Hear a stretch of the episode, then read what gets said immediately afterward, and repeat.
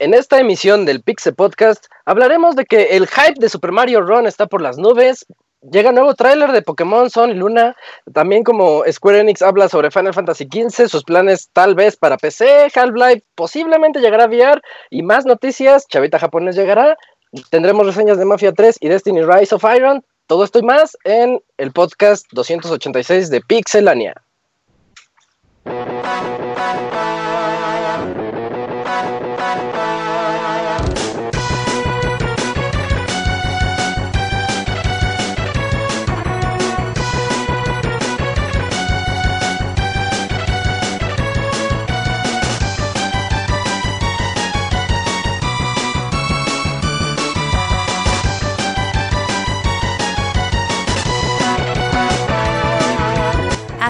El Pixe Podcast, con la información más importante del mundo de los videojuegos.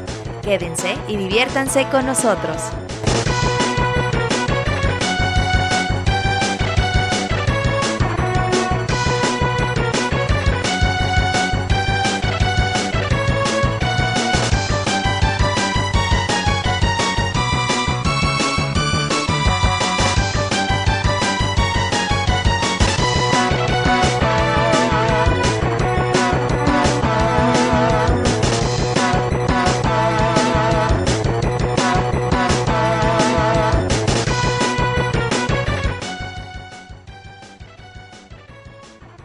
Sean bienvenidos todos a este Pixel Podcast número 286. Ya estamos a 14 del 300. Esperamos que sea una gran fiesta para todos ustedes. O un podcast normal, ya veremos qué ocurre en ese entonces. Pero mientras me doy, me tomo la libertad de, de presentar a todos los que nos acompañan en este podcast 286. Primero comienzo con Fer. ¿Cómo estás, Fer? John Isaac, muy muy bien aquí ya contento de estar en otra emisión más de este podcast. Este eh, prometo que ahora sí me se va a quedar todo el, el, programa completo para que no haya despeñes como el lunes pasado. Un, ah, una disculpa sí, por cierto. eso. Pero era problema de salud, así que se perdona Sí, a sí, medias. Sí, sí, así es, tuve un pequeño problemita de salud, pero pues ya estamos del otro lado. Así pasa. Y en segundo lugar, porque siempre lo presento al último, Robert. ¿Cómo estás, Robert? ¿Qué onda, Isaac? Saludos a todos los que nos están escuchando. Esperemos que Fer vaya mejor con lo del embarazo. Eh, suerte, Fer. Eh, esperemos que todo salga bien. Y ya eh, al pendiente, ¿eh? porque esta semana, pues dicen que ya es la definitiva, que vamos a conocer el NX. Muchos rumores de fuentes confiables. Eh, empiezan a... Ojalá no lo presenten. ¿Sí? ¿Tú, ¿Tú piensas que no? Es que ya es la historia de cada semana que ya está. No, pero es que e- era lo que le decía Julio, es que mucha, o sea, es que también debemos de tomar en cuenta de quién viene la información. Y sí, puede ver que cada semana haya gente que diga, esta semana anuncian el NX. Pero, pues dices, Sí. este güey de dónde sabe o qué, pero ahora... Digan, Rockstar está trabajando con Nintendo. Ajá. Ajá, Ahora Wall Street Journal y Emily Rogers y un poquito más de fuentes que han estado diciendo información verídica de Nintendo en los últimos meses o los últimos años, pues están seguros que esta semana es la buena, así que al pendiente. Muy bien. eh, también tenemos aquí a Arturo, el abogado favorito de todos. Arturo, ¿cómo estás? ¿Qué tal? Buenas noches. Pues me, me da mucho gusto saludaros a todos y pues eso de, eso de, de preferido de todos, pues te lo agradezco, pero hay muchos que sí me, me avientan carrilla en el... Muchos sí te odian. Sí, sí, sí. Pero a todos los saludo y pues espero que este podcast se ponga muy bueno. Tenemos dos excelentes reseñitas y pues qué gusto escucharte y por ahí ojalá no, no se te caiga la casa encima porque dicen que se está poniendo feo el clima por ahí por donde estás, Sí. ¿no? Sí, toda la razón. Ahorita si escuchan algo de ruido, pues no es ruido, es el aguacero que está aquí. Pero espero que sí me aguante al menos estas tres horitas de podcast que nos esperan. Eh, pero se va a poner chido. De todas maneras, si llego a faltar, pues aquí tenemos a los suplentes. Y también es- está aquí Julio. Julio regresa a otro podcast más a platicarnos de sus historias y de las noticias de esta semana. ¿Cómo te va, Julio? ¿Qué onda, Isaac? Muy bien, muy bien, gracias. Eh, también, abogado, no se te olvide que hay gente que le pega a las mesas, ¿eh? O sea, dicen, güey, dicen, lo he escuchado.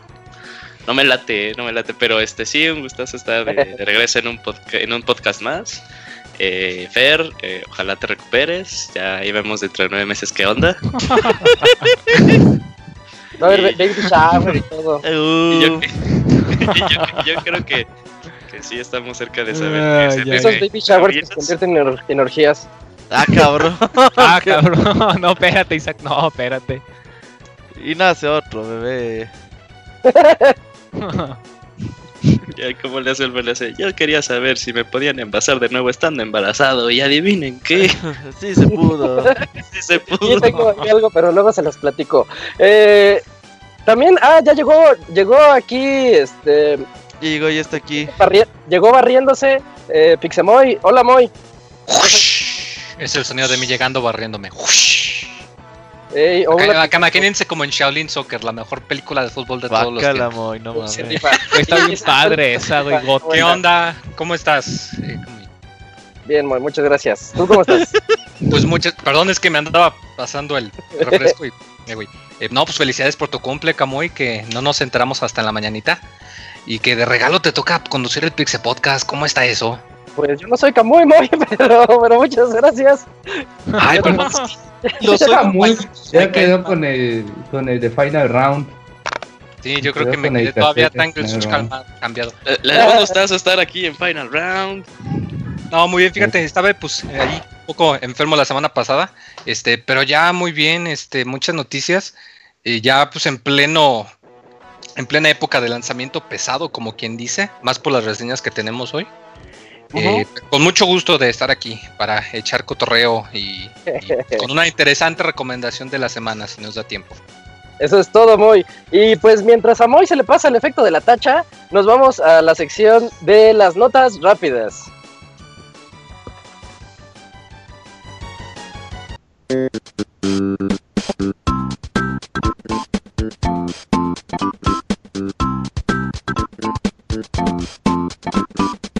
La mejor información de videojuegos en pixelania.com.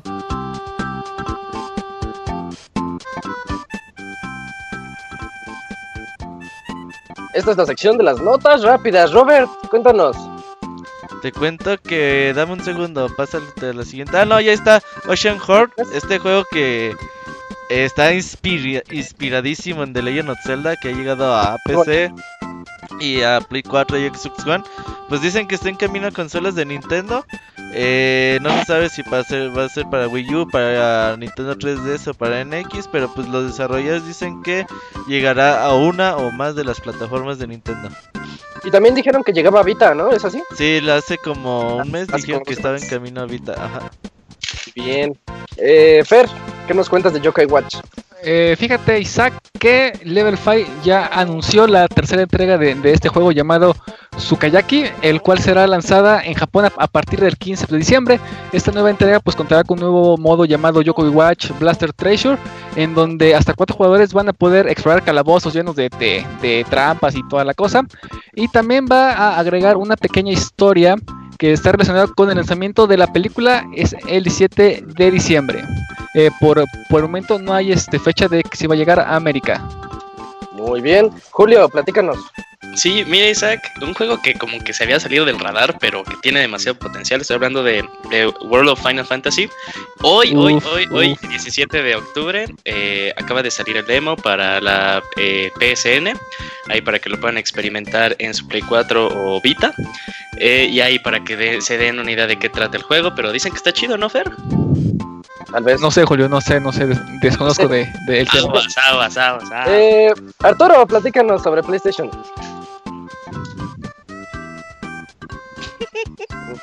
Bueno, no perdón, aquí estoy. Sí, tenía el mute esto. Este, sí, mataba. pues yo traigo una nota rápida de que ya se actualizó el PlayStation, el reproductor de PlayStation 4 en base a ya, pues con las nuevas tecnologías del PlayStation VR y pues ya van a tener lo que es el soporte a videos y fotos en 360 grados, además de poder reproducir archivos FLAC. Esta es su versión ya 2.5 del PlayStation 4 Media Player y pues todo tendrá, pues, todo es por, la- por las nuevas tecnologías de realidad aumentada, realidad virtual. Y pues recordemos que pues aquí en México hasta el 2017 vamos a tener lo que son las gafas eh, de venta en tiendas mexicanas. Sí, como un agregado, no sé ahorita qué trae Sony con el audio, que está dándole mucho soporte al FLAC, que es audio sin compresión, así para oírlo como se debe de oír para esos audiófilos. Y bueno, Moy, ¿ya estás más calmado? Eh, sí, fíjate que muy emocionado por esta serie de Batman de Telltale que nos relata pues la historia de Batman, pero también muy especialmente de Bruce Wayne. Eh, ya va a salir el tercer capítulo, se llama A New World Order o Nuevo Orden Mundial. Eh, va a salir en octubre, me parece 25 y pues va a relatar ya más en fondo la, la, trama que tiene mucho que ver con un secreto que tiene ahí Bruce Wayne y, y parece ser que Gatúbela va a ser también un personaje central en este episodio. Uh -huh. eh, está disponible, recordemos, para su para consolas de Xbox, de PlayStation y de PC por el momento. Y si pues ya tienen su Season Pass, pues lo van a poder ahí descargar inmediatamente en la fecha en cuanto sea disponible. Oye, Moy, ¿y si ya lo jugaste? ¿Ya has estado jugando el Batman de Telltale? ¿O te esperas hasta el final como yo? Eh, no, me espero porque sí, como tú, porque sí, cuando me pasó con The Walking Dead 1, que le hice capítulo a capítulo y no aguantaba el suspenso, entonces mejor sí. ya con los juegos de Telltale, yo en lo personal me espero a que salga toda la completa y órale, para echártelos en un fin de semana.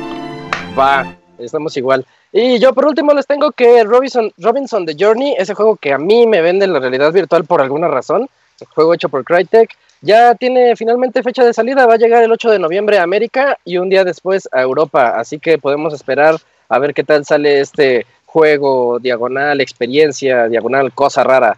Y con esto terminan las notas rápidas.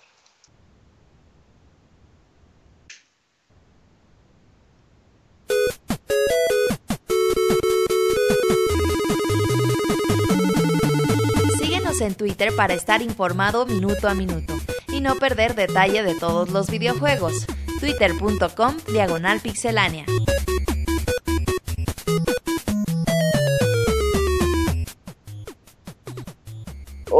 Oye, Robert, ¿cómo va el hype de Mario? Perdón, y sabes que siempre pongo las Hoy notas. como que todos parecen nuevos, ¿eh? No, es que pongo las notas al principio como tengo que quitarle el mute y todo el pedo. Un show, un show, pero fíjate que pues Super Mario Run, ya ves que hace poco se anunció y ya aparece en la Apple Store. Aquellos que busquen Super Mario Run en, en sus dispositivos iOS pues les va a aparecer. No lo pueden comprar todavía, pero tiene un botoncito para que te diga pues cuando quieres, cuando salga, notifícame que ya está disponible.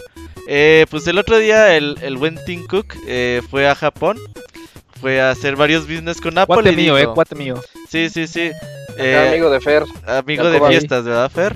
Sí. Así es, así es. Ajá. Ay, ver, y ahorita luego te digo qué pedo.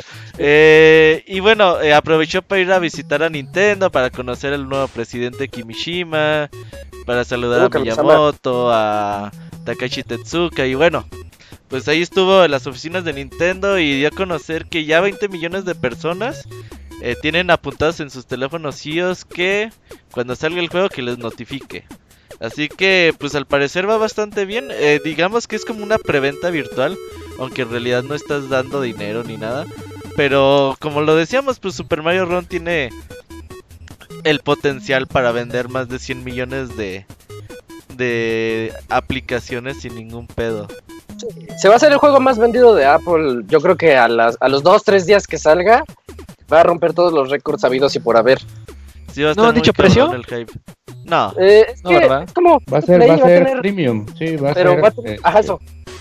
Ah, por los Eh, niveles, ¿no? Que los van a ir comprando. Si no me Ándale. sí, equivoco. pero los pre- va, a tra- va a traer algunos ciertos niveles gratis y ya si quieres comprar más o cosas así, pues ya lo liberas, pero de ahí sí va a ser gratis. De aquí, Julio, Arturo y Fer tienen iOS, ¿no es así? Así es, Así ya es. tenemos esa notificación de cuando esté están. listo que nos avisen. ¿Están en Ya esos no. 20 millones? Yo no. Sí, No, bueno, sí. pues es que yo creo que Twitter mismo me va a avisar cuando salga, porque yo tengo mi Y este, también voy a darle la oportunidad, aunque yo siento que no es mi hit. no, Bueno, ni a pues mí, para o sea, pasar ¿cuál Oye, la para es novedad? cierto, camión no es tu así, hit, pero lo vas a comprar, ¿no? Es el, es el morbo de ver a Mario en celulares por primera vez, sí, oficial. Sí, yo creo que va a ser el juego de moda durante las navidades de este año y... como por ser- tres días en lo que llega otro. Pues sí, eh, los juegos en Como móviles. Sí, más o menos. pero ya se bajó su, su hype que traía. Oye, es que Pokémon Go tenía como 50 millones de usuarios diarios y Ujú. bajó a 20, pero 20 sigue siendo una Monstruo. estupidez. Sí, también un no chingo. Mm, Y Julio ya no nos dijo nada de Mario. sigue por ahí. Es que le cayó retita. Ah, perdón, no. perdón, perdón, perdón, amiguitos, que estaba en mute. Eh, ¿Qué pasó? ¿Cuál era la pregunta? No, Que si ¿tú tú qué también opinas? los 20 millones que ya precompraron Mario, entre comillas, Super Mario No, Run. pero, pero fíjate que ya de aquí nos podemos dar un número de cuánto, bueno, de cuánto tiene de ganancia, entre comillas, asegurado. Este, fíjate que estaba checando cuánto costaba el juego de Rayman, el último, el Fiesta Run. Ujú. Eh, yo quiero creer que va a estar en el mismo precio, porque, o sea, dándole props a Ubisoft. ¿Cuánto eh, vale? Se rifaron hace cuánto diseño, 50 pesos, güey. Yo creo que Entonces, más. Va a si los más. hacemos ¿Cómo en, en pesos y, y estos 20 millones, o sea, vam- eh, dejémoslo en pesos, ¿no? Ahorita hacemos la conversión a dólares, estamos Eh. hablando de mil millones de dólares, de pesos, que serían 500 mil eh, dólares. O sea, es- aún así es una buena cantidad de dinero y luego supuestamente que, ¿cuántos esperan? ¿100? ¿100 millones? Serían 50 mil, Sí. ¿no? 200 O- millones. o mil- No, serían ¿cuántos sí, mil perdón. millones? Perdón, Es, 20 serían Ah, mil 500 millones mil. Y 500 mil. Ahora sí es una, no mames, o sea, si son 100, güey, qué dineral. No, van a ser como haciendo. 5 dólares. Sí, como 100 pesos, ¿no? 5 dolaritos, tal vez 4 Y eso estamos yo. suponiendo que el juego pues, va a costar 50 pesos, que yo creo que nos los van a dejar, a- bueno, en la, en la tienda de México va a estar como a 100 pesos. Yo creo que va a valer 9.99 Yo también. Sí, Sí, totalmente de acuerdo, dólares. sí. No, muy caro. Yo creo que va a costar como 4 dólares. Es que la bronca aquí es que todos lo van a comprar. Sí, porque por ejemplo, los jueguitos de- del Por perrito a me- futbolista, del Rusty, ¿cómo se llama? Rusty Steel o algo así. ¿Cuánto te Ay, costaba cada juego cuando lo comprabas, cada minijuego? ¿vale? No Creo sé. que un dólar, ¿no? No, Bueno, que tú lo podías A regatear. lo mejor es así, Lo podías ¿sabes qué? Como a 2 dólares por, por Sí, o sea, cuando el regateabas este es el más barato, pero Por, ¿cuál se suponía era el por- precio, entre comillas, legítimo de cada minijuego? Eran como 10, ¿no? O Sí, 8, era 9.99, ¿no? Dólares. O sí, sea- era como 10. Porque va, ya más o menos es el mismo modelo de negocios, ¿no? O sea, de que te ponen un cachito gratis, o si quieres lo, lo pagas para Yo, por desbloquear. ejemplo, Moy, aquí este, me tacharon mucho cuando les dije de que iba a ser gratis una parte. No, ¿cómo va a ser gratis? Es Nintendo. Tienen que sacar y ahí está la prueba. O sea, tenían que dar algo, aunque fueran muy Nintendo, tenía que dar algo algo gratis para Pues es que como todos- hacen este, ahorita, Arturo.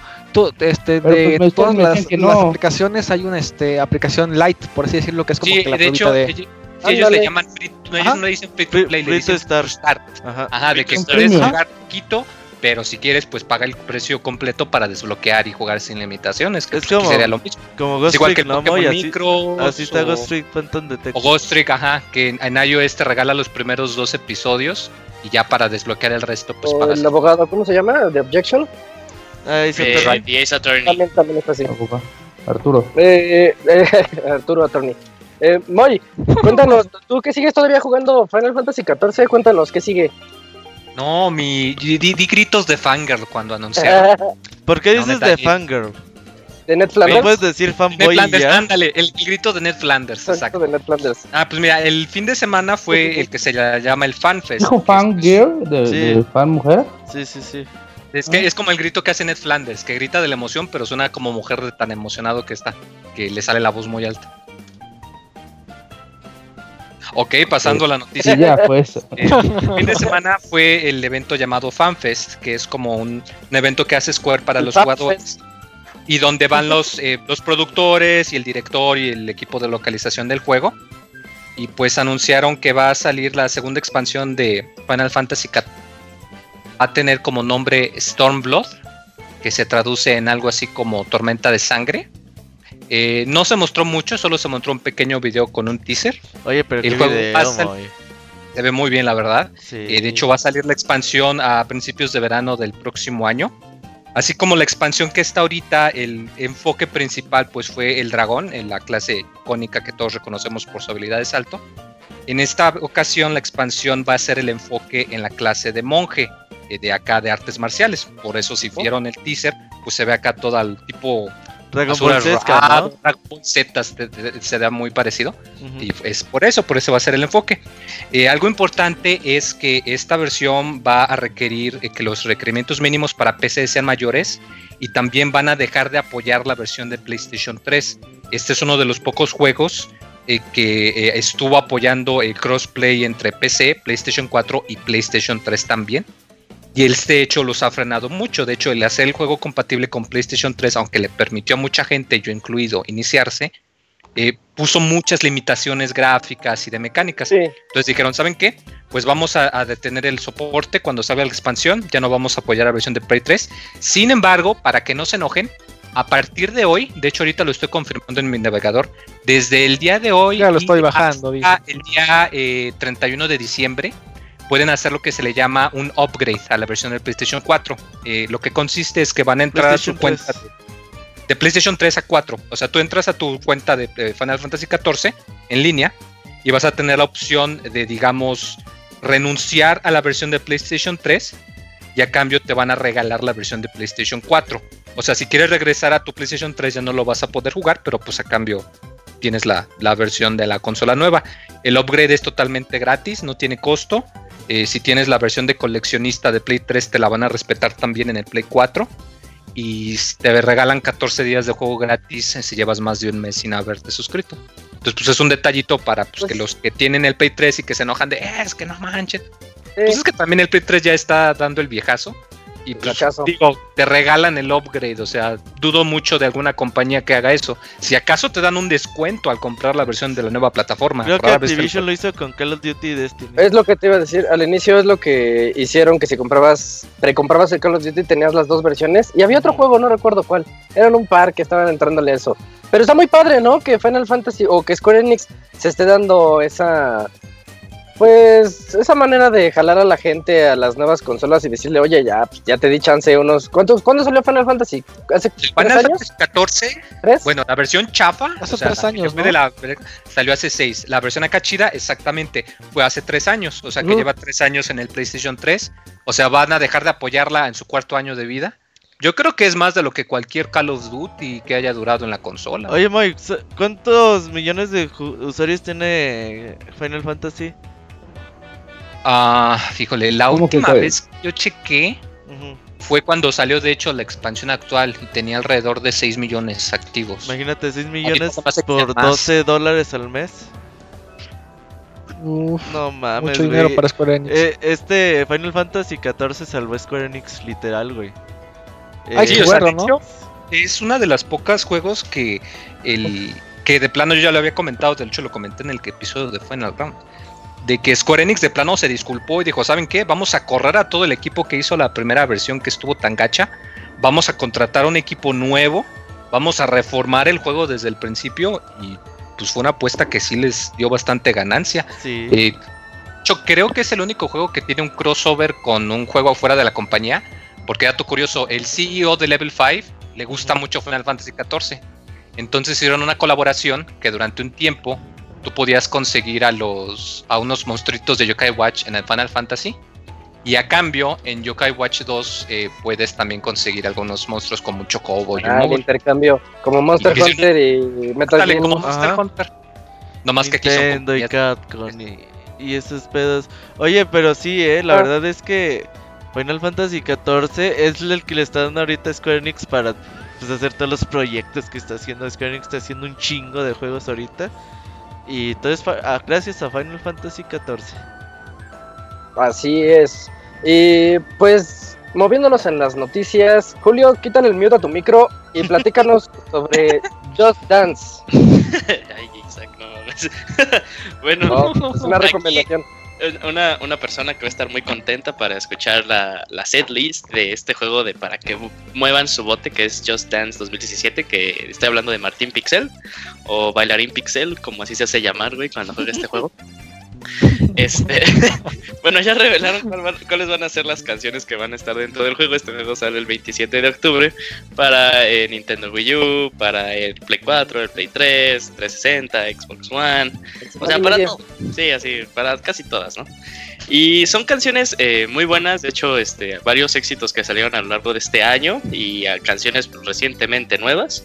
Eh, podemos encontrar artistas como Dance, The Weeknd, eh, Maroon 5, Queen. Y luego aparte también este, ya pueden bajar un demo de Just Dance 2017 en el que pueden bailar la canción de Sorry de Justin Bieber. No, es que, es que creo que Sí, quería saber- ¿Eres fan, no, Julio? Sí, sorry. Uy, fan, fan, fan. Uy, no Sí, mames. sí, sí. ¿Sí, Believer? No, güey. Así es. Eh, y también se hizo eh, la noticia de que el juego va a contar con una eh, aplicación de compañía, como últimamente lo ha hecho mucho Ubisoft en la mayoría de sus juegos. Aplicación en la que, pues, pues, ajá, no es necesario que tengas tú algo que rastree tus movimientos, sino simplemente bajas esta aplicación, eh, la conectas a la misma Wi-Fi en la que está tu, tu consola y así ya va a poder captar tus movimientos. Que pues para, yo creo que más que nada para los usuarios que tienen, bueno, más bien para todos, pues les cae muy bien, personas que no tienen el Move o personas que quitaron el Kinect. Pues estas, este, estas soluciones están, están muy bien. Ahí pues también si tenían como que dudas de cómo iba a funcionar, pues tienen que conectarlo a su misma red Wi-Fi. Y pues Oye. yo creo que... Ah, perdón, ¿qué pasó Isaac? No, termina y ahorita te pregunto. Ah, pues yo creo que, que está súper emocionado ya de estar gritando como fangirl estilo Moyes, pues Dancing Es Pixels. Flanders. Ajá. Y Julio, de toda la lista de canciones, que son aproximadamente 40, eh, pues ¿cuál, cuál sí bailarías? Eh, la. ¿Single que- Ladies? tengo- que, que tengo- viste Single Ladies. Eh, Fer- Fer bailaría ¿Con cosplay, single- Julio, con cosplay? Ese, ese es un, es un hecho, Fer bailaría Single Ladies. Eh, pero fíjate que tengo como que un guilty pleasure, güey, de una de las canciones que están aquí, que es la de Ariana Grande, güey, la de Into You. Me trae esa canción, güey. Está muy buena. No, está que bien. güey. Estoy Porque viendo que hay que- canciones de Hatsumi Miku, ¿verdad? Perdón, Julio. Hay canciones eh, incluso en, en japonés como Oishi Oishi de Wankoni Mero Mero. Entonces, este, pues también le da más diversidad al juego. Rec- Recordemos que no sé, creo que en el de. ¿Cuándo salió? Fue famoso el Gangnam Style, creo que 2014, ¿no? ¿Trae el Gangnam Style? Sí, No, pusieron trae el- no, Style. no, no es cierto. No, en este no, pero en uno pusieron. Ah, sí, Sí, sí, sí trae el Gangnam esa canción ¿no? ese güey se este, volvió el rico, no, no manches. Eh, pero yo creo que bailaría esa de Ariana Grande. Pero trae buena variedad, ¿no? Estoy viendo que trae Scream and Shout de la Britney, eh, las crisis de Justin Bieber, canciones chinas, Sí, y entre también otras trae este. Mortis, de es- Fifth Harmony. Tienen canciones eh, también latinas, lo cual pues le da mucho mucha variedad al juego ya en cuanto a géneros y también en cuanto a pues, épocas de las canciones, pues sale los mismísimos, sale el mismísimo Queen con Don't Stop Me Now. Ese nunca puede faltar, algo de Queen. Eh, sí, no, Pues, todas las canciones de Queen son buenas. Ay, ahorita que dije, yo conocía las de Fifth Harmony hace semana y media, hace dos semanas. Físicamente o Físicamente me las encontré en Ah, no Guadalajara. es cierto. Sí, eh, estaba yo así en un evento y el evento tenía como un balconcito. Y dije, ¿por qué hay tantas viejas locas enfrente? Todas gritando, ¿no? ¡Ah! ¿A quién? ¿A quién? ¿A quién? ¿A quién? Ah, Fifth Harmony. Ajá. ¿Sí las ubicas? No, Son las- no unas ahí que es Son como, como son una girl band. sí, la girl band del momento y este y que empiezan a llegar en sus camionetones y salen ya sabes como seis negros y atrás de ellos ya va saliendo la chica pues nada del otro mundo eh nada más quería mencionarlo Uy, Como dato curioso. sí ahí termina mi comunicado, Joaquín. No, pero pues sabemos Volvemos que al este, estudio. ajá, este juego pues va a vender mucho, mucho, mucho, mucho. A ver, ando googleando. a ver, Como está acostumbrado Ubisoft a que le genere ganancias eh, Just Dance. Ujú, sí trae hips don't lie Fer Uf. super rolón, eh, super rolón. El bailarín Pixel bailando hips online, hips amigo. don't lie imagínate Espérate no. que trae una de Hatsune Miku, este, donde está Papu, que dice Poppy Po, o no sé qué chingados, pero ahí la trae, eh, ahí la trae para que Ah, nuestro buen amigo Yugi Yugi baile, eh. Eh, Saludos recuerden, al Yugi. recuerden también que este que generalmente en las en las listas de los mejores puntajes pueden encontrar a Martín Pixel. Generalmente se, se encuentra con sí el usuario ¿Tú de no soy Martín Pixel. Oye, pero, Pixel.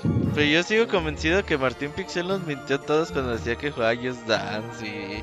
Yo también, eh, el como que otro tengo como- Dance Central. Yo no le U- creo, ¿eh? ¿Ustedes, ¿Ustedes recuerdan el capítulo de Malcolm cuando el papá, este Heisenberg, se va a un club de chavos a jugar Pump It Up No. Creo que sí me acuerdo que se pone a bailar todo aquí súper locochón, ¿no? Ajá, todo lo, hasta Ah, güey. se ponen su uniforme y todo. Toda y la cosa. Y familia en no le cree. Ajá, es- eso sí, eso sí que es- está basado en su vida, de hecho. ¿Sabes qué pasaría ahorita que, que este Roberto dijo que no le cree que Martín Pixel juegue eh, Just Dance? De seguro Martín Pixel jugaba DDR, pero con el control, güey. Eh, entre, entre, entre paréntesis, güey, Ah. es de las cosas más difíciles. Sí, buen entrenamiento para juegos de pelea fuera de cotorreo. No mames, está cabroncísimo DDR en control, güey. Sí, tienes razón. Y así como Guitar Hero, conocí a una persona que jugaba Guitar Hero con el control. Ah, sí, eso sí, el- como que- en payasito y en pezonones bailando, estos cabrones de bueno, antes de que se pongan más intensos, aquí nuestro experto de Pokémon nos va a hablar un poquito de Sol y Luna. ¿Qué onda, Fer?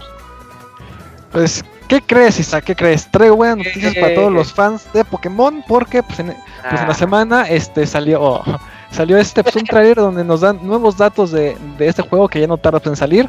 Y en ese tráiler pues podemos ver nuevos Pokémon. hay unos que se llama, bueno, hay uno que se llama Irvali, bueno, Se no sé llama si Silvally. así. Bueno, esa cosa. Sí. Este, sí, perdón.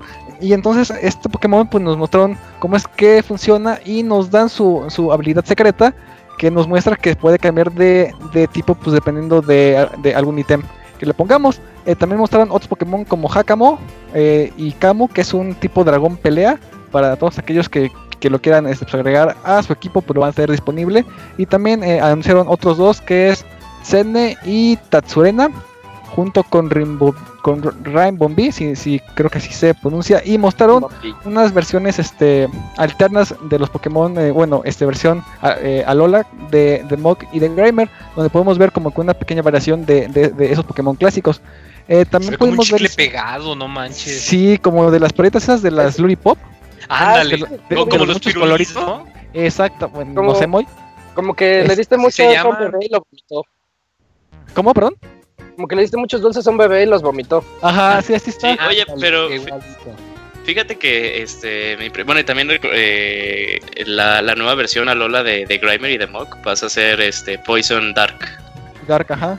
Este, eso es. está, eso está chido, pero eh, fíjate que sí me impresiona cómo están teniendo la inspiración del el equipo de Pokémon. Porque generalmente, bueno, este Grimer es como que una bola de. de- bueno, es- está hecho como de gasolina y cosas así, de, de esas cosas. Y cuando la gasolina tiene contacto mucho tiempo con el agua, se torna Oh. como el amarillo que tiene el, el Grimer. eh. Órale, da- dato curioso, órale. Entonces está chido, güey. Y ahí está el dato curioso de la semana. La gasolina se pone amarillenta en contacto con el agua por mucho tiempo. Y también mostraron otras cosillas en el tráiler, como los personajes nuevos, que uno se llama Olivia y otro se llama este Li- eh, Ilima. Ilima. Oh, Entonces es no, no sé cómo se pronuncia. Entonces, este, pues ahí andamos con más información de Pokémon. Este eh, recuerden que este juego sale a la venta el 18 de noviembre para los fans. Y les recuerdo que las preventas aquí en México están un poquito cariñosas para que si es eso, lo pidan por eh, por Amazon, donde está un poquito más accesible.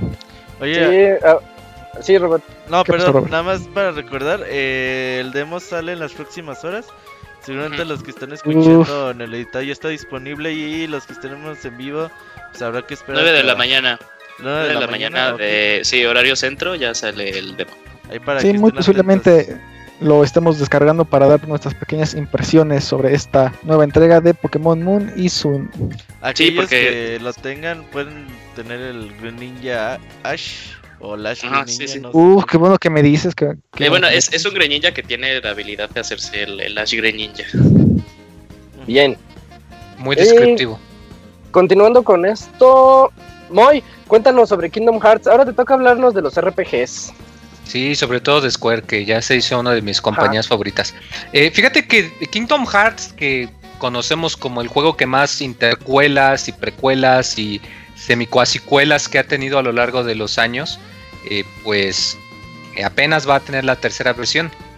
Y en este caso lo que tenemos es que, eh, bueno, dijo el productor Tetsuya Nomura, que parece ser que va a haber un secreto, que bueno, la, la colección que tenemos, eh, que si uno revisa la portada, dice que hay una especie de secreto oculto respecto a pues la, la trama del 3.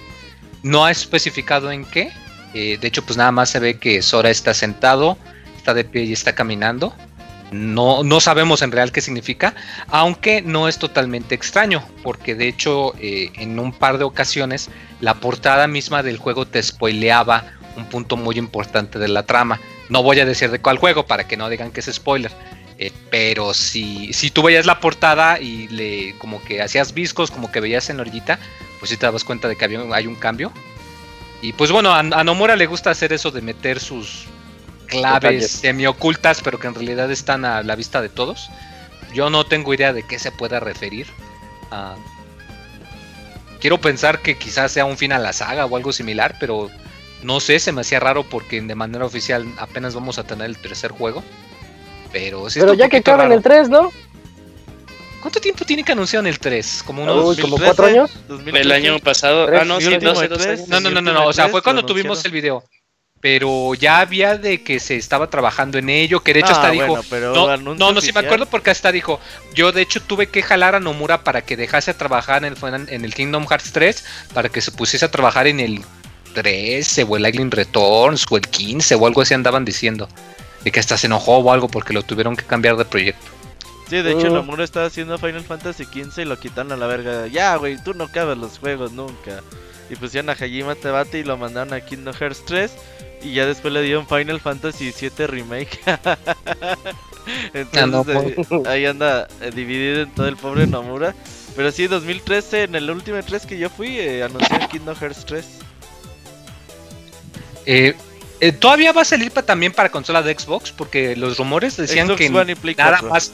Porque Ujú. había quien decía, no, que nada más va a salir para Play 4, pero no, sí va a salir también para la consola de, de Sí, Microsoft. sale Xbox One y Play 4 el 3, las, los remasterizaciones. Todavía no hay fecha de lanzamiento, entendido.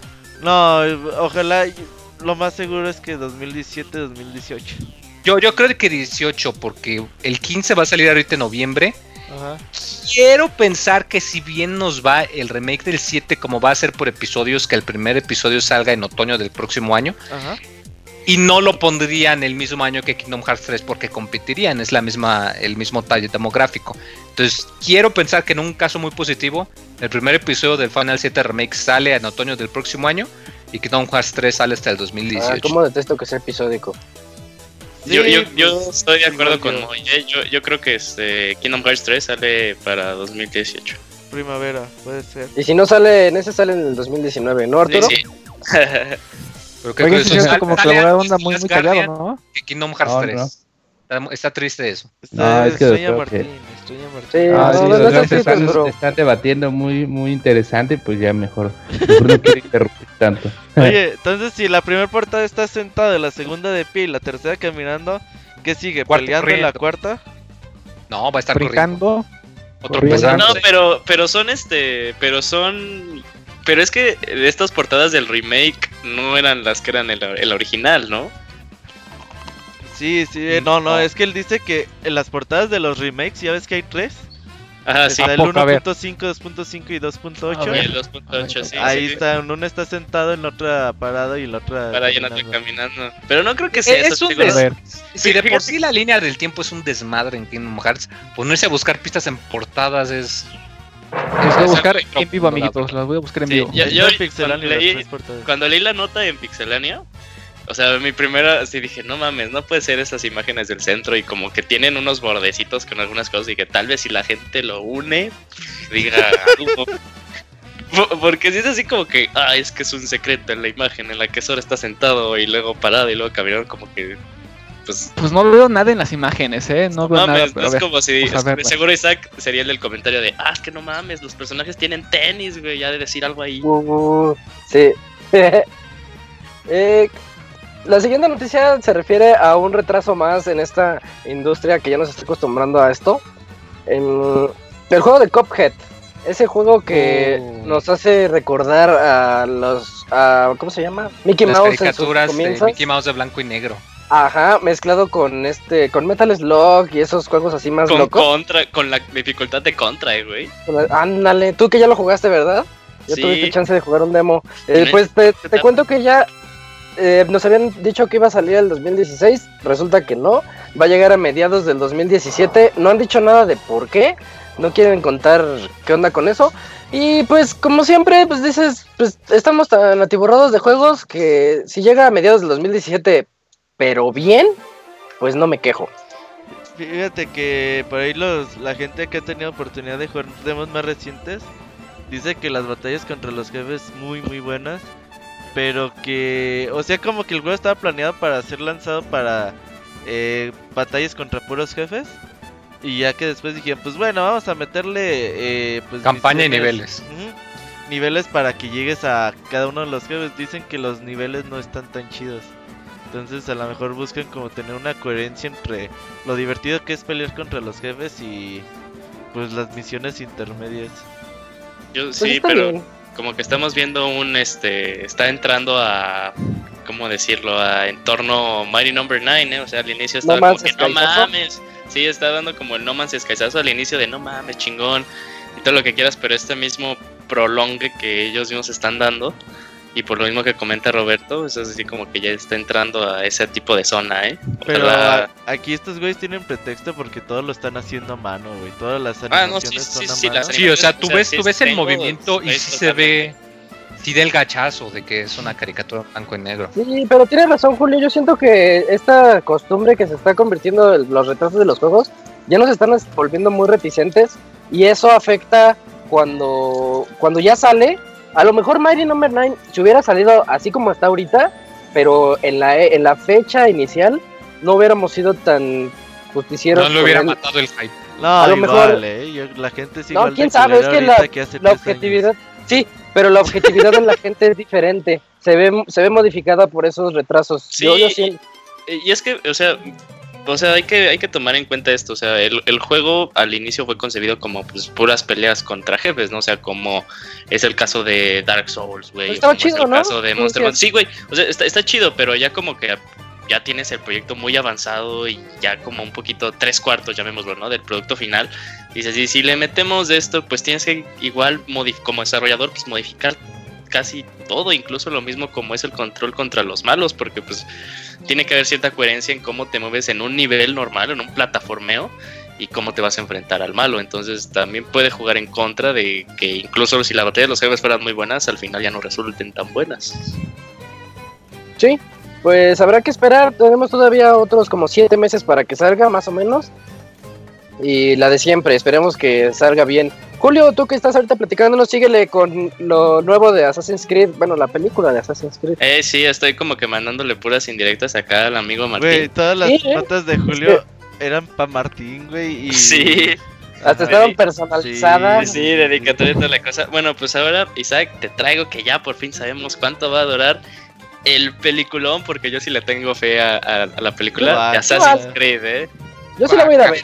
Uy, Ah, Fassbender, sí, verla, sí. uf, uf, Por el uf. simple hecho que dijeron que nada que ver con ninguno de los juegos, sino es una historia aparte, digo, eh, puede Pensé- salvarse, puede salvarse. ahorita que ibas a decir, por solo el hecho de tener a Fassbender, uy, ya con eso. No, pero, pero fíjate que hab- hablando de todo esto, me da, me da risa cómo inicia la nota en Pixelania. O sea, dice: Este año tendremos por fin la película de Assassin's Creed, la cual está protagonizada por Michael Fassbender. Es así como de. Nada más faltaba que le dieran el hipervínculo a Michael Fassbender y te llevara al No, Twitter de yo- Martín sí, Pixel, sí. güey. Arroba Martín Pixel. Estaría bien loco.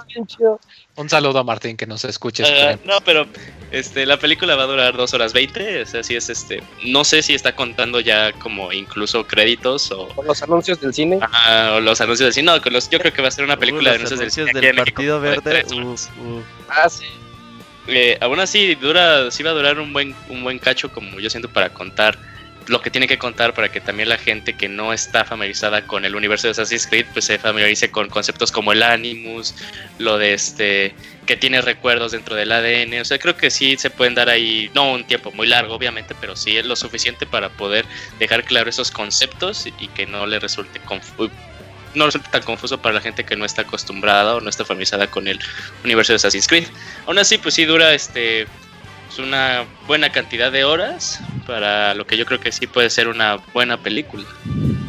Eh, a mí me sorprende su fecha de salida porque yo no, no estaba enterado hasta, hasta ahorita me voy enterando que va a salir el 21 de diciembre y aquí en México no hay fecha, entonces ya estuvo que a fin de año no la vimos.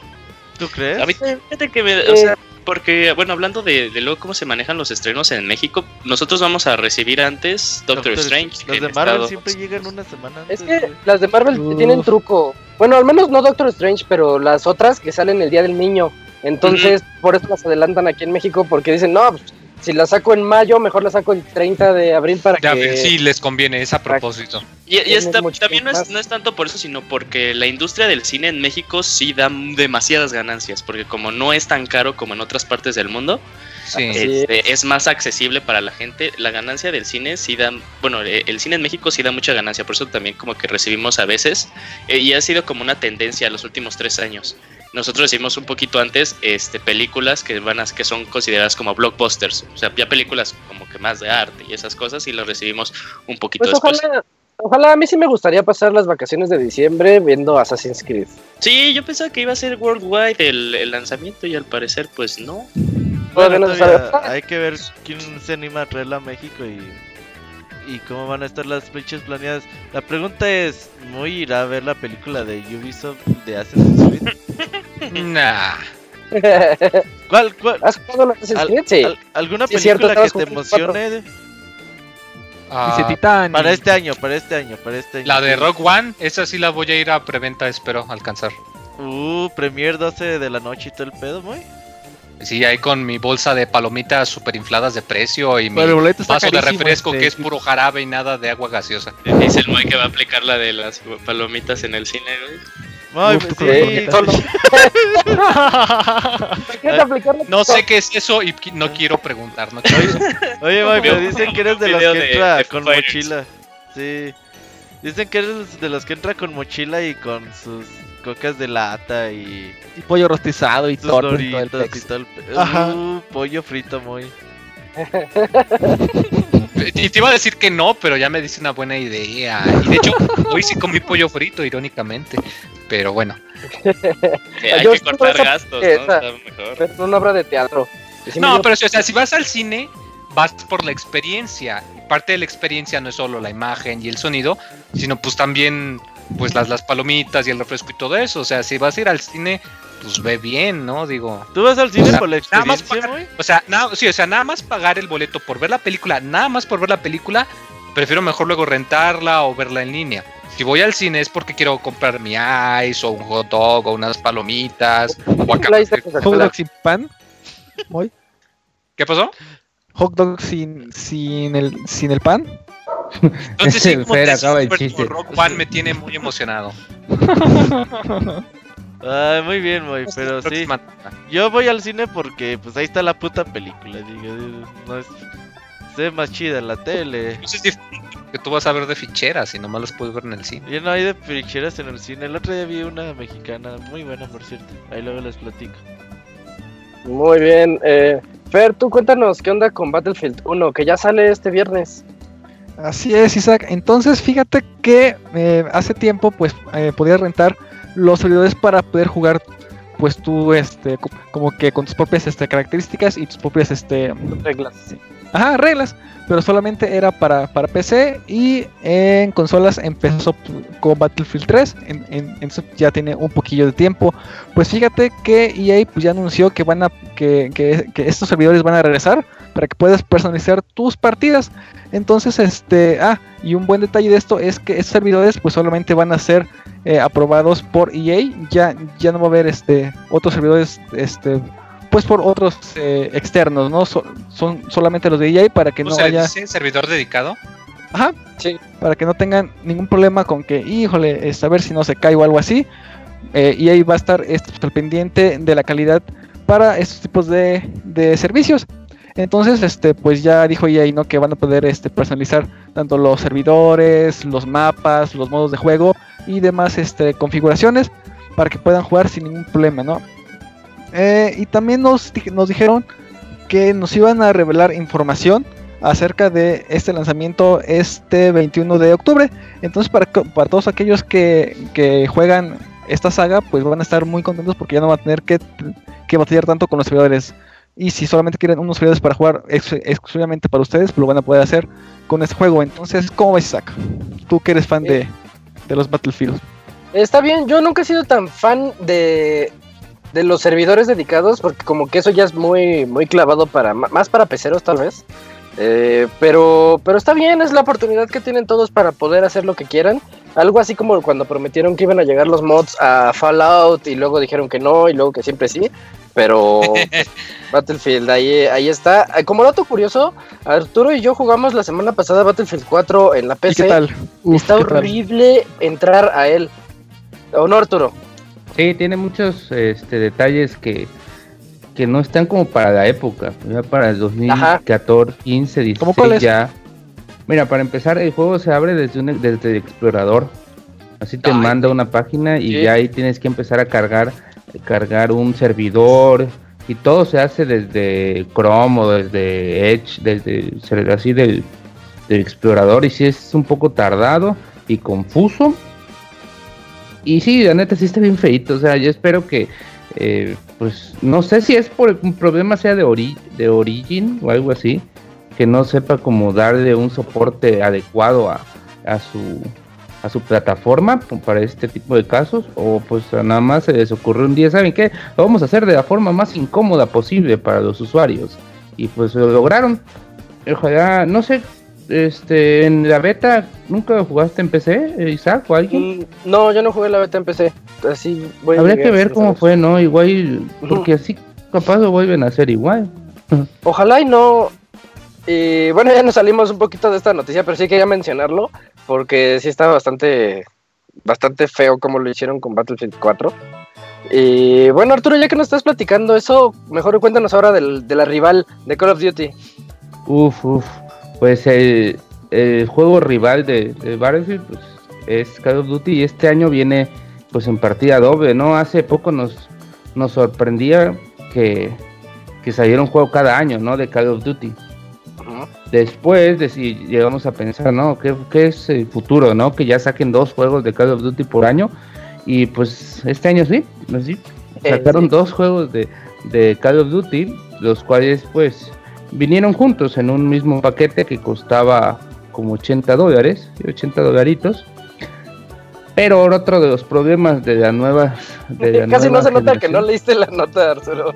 No, no. A ver, síguele. La No, leeré de pero es último que- segundo, seguro nadie se dará cuenta.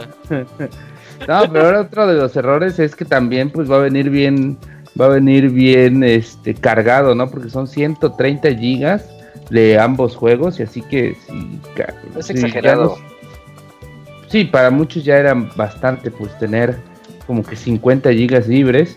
Yo ¿Pero creo son que los dos aquí o son este juntos? los dos separados? los dos. Separados creo que uno pesaba 80 y el otro los 50. Este, Ujú, ma- Más o menos está en 50 el 4. El, bueno, Modern Sí. Warfare 1. A ver, yo quiero lanzarles una pregunta. ¿Quién de aquí tiene 130 gigas disponibles en No. su Switch? No, pides mucho. Ahorita en la, en la, en la consola, Sí, en el Play. creo que yo, pero fue porque acabo de borrar juegos. Ah, Yo pensé que Seguro, 80 Robert. gigas era mucho. No, es demasiado, güey. Yo, el, el más, el más pesado que yo tenía, bueno, que yo conocía hasta ahorita, creo que era este The Witcher 3, güey, incluso también no Uncharted.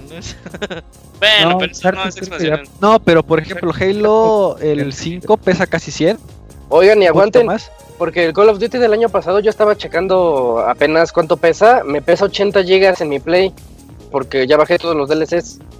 No seas mamón. 80 gigas del Call of Duty anterior, Pues, del 3.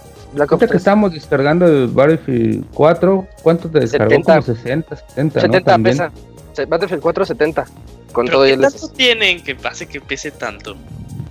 ¿Qué Eh, pesará más en ese paquete de...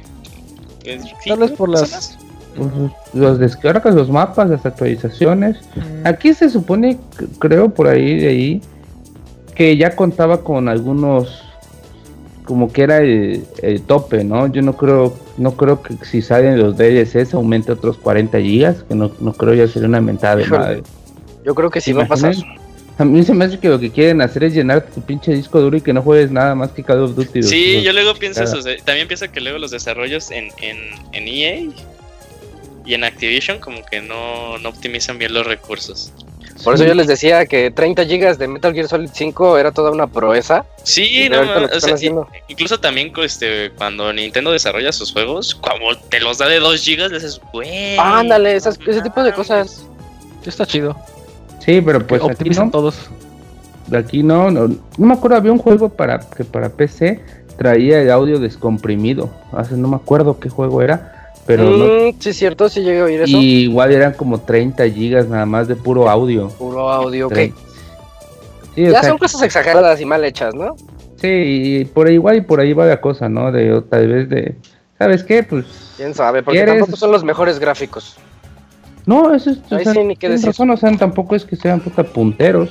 Ah, pero bueno, por ahí está yo también leyendo que esto era ya también soportando algunas mejoras que podría tener en el PlayStation 4 Pro. Pero Ah, pero querías en 4K, ¿verdad? Pero que eso mejor sea como una, un, como un una extra, ¿no? Un parche que güey, saliera sí, el- un parche y, pero y- pues y que reconociera así de soy de Play, soy, soy un pro, no, pues no me descargo. Si soy pro, pues me descargo. Sí, Sí. se nos están adelantando esta generación en términos de el peso o bueno de la cantidad de datos que tenemos que nosotros descargar o instalar en nuestras consolas, considerando que eh, yo creo que el 90% de la gente tiene sus PlayStations con sus 500 gigas que trae de fábrica, entonces este ya urge esa nueva versión que dicen que de, de un tera o es más un tera se me hace ya está poco, yo creo que ya deberían sí. los dos teras. yo tengo en mi computadora 2 teras de, De disco. y disco y tengo actualmente disponibles, ahorita les voy a decir. Pero, pero aún así 130 gigas te, te pesan, ¿no? no, Sí. manches, no. ¿sabes cuántas tengo? No, chécate, yo tengo dos teras y actualmente tengo disponibles 760 ah, gigas. ¿Se imaginan? O sea, y solo en juegos, Sí. que es la mayoría, y ahora quitando Es que es otros por bajar 130. cochinadas, abogado. Ah, cabrón, sí, porno en son- son- 4K, sí, sí, sí, en también Gigas de 360. cochinadas Sí, y pues ya es lo pesado con el 4K. Ah, ya en, los, en estos tiempos ya no se descarga nada, puro streaming. Y VR. Eh, ya no estamos en el 2006 para estar descargando el porno. Y, y bueno, dejando atrás un poquito esta noticia de Call of Duty de este, tan trágica. Eh, Moy, sigue tú con tu racha de juegos de Square Enix. La sección de Bueno, Square bueno, bueno. Con sí. Moy. Bueno, bueno, sí, probando. Sí, ya voy, voy a hacer el, el RPGero. Este, sí, fíjate que, bueno, eh, Final Fantasy XV, que recordemos, ya merito sale por fin. Eh, eh, pues mucha gente se pregunta si van a sacar un port para PC. Eh, esto especialmente porque últimamente han eh, hecho ports de todos sus juegos eh, numerados, de varios de ellos, perdón. Y están saliendo bastante buenos. De hecho, creo que el último que sacaron fue el del remaster del XX2. Sí, Y parece ser que fue- fue, un port bastante bueno, con muy buenas opciones. Y pues parece ser que Square Enix mismo ya había dicho que se dio cuenta que pues parece ser que en Occidente el mercado de las PC sí está dando. Y en este caso pues la gente le preguntó, oigan, este pues vamos a tener una versión para PC de, de Final Fantasy, de Fantasy, Fantasy XV. Eh, y más pues tomando hoy en cuenta que pues muchos juegos salen para la consola de Sony, de Xbox y la PC. Pues dicen que, que no, que todavía no tienen nada planeado que porque si quisiesen adaptar el engine, eh, que les tomaría pues eh, un año, si no es que más. Entonces dice, por el momento no tenemos nada planeado. Que yo creo que es más como que lo estamos pensando, pero no tenemos una fecha certera, porque, o sea, insisto, eh, han hecho ports para PC ya de sus juegos más grandes, incluyendo aquellos que dijeron que no iban a sacar para la PC, tengas Oye, entendido, 13. Quiero pensar que sí es más factible y más porque hoy en día es mucho más fácil portar juegos a PC comparado a lo que era hace 3, 4 años. Oye, Moy. Pienso que igual lo que quieren hacer es esperar a ver qué tan venden. Perdón, no, no por eso no.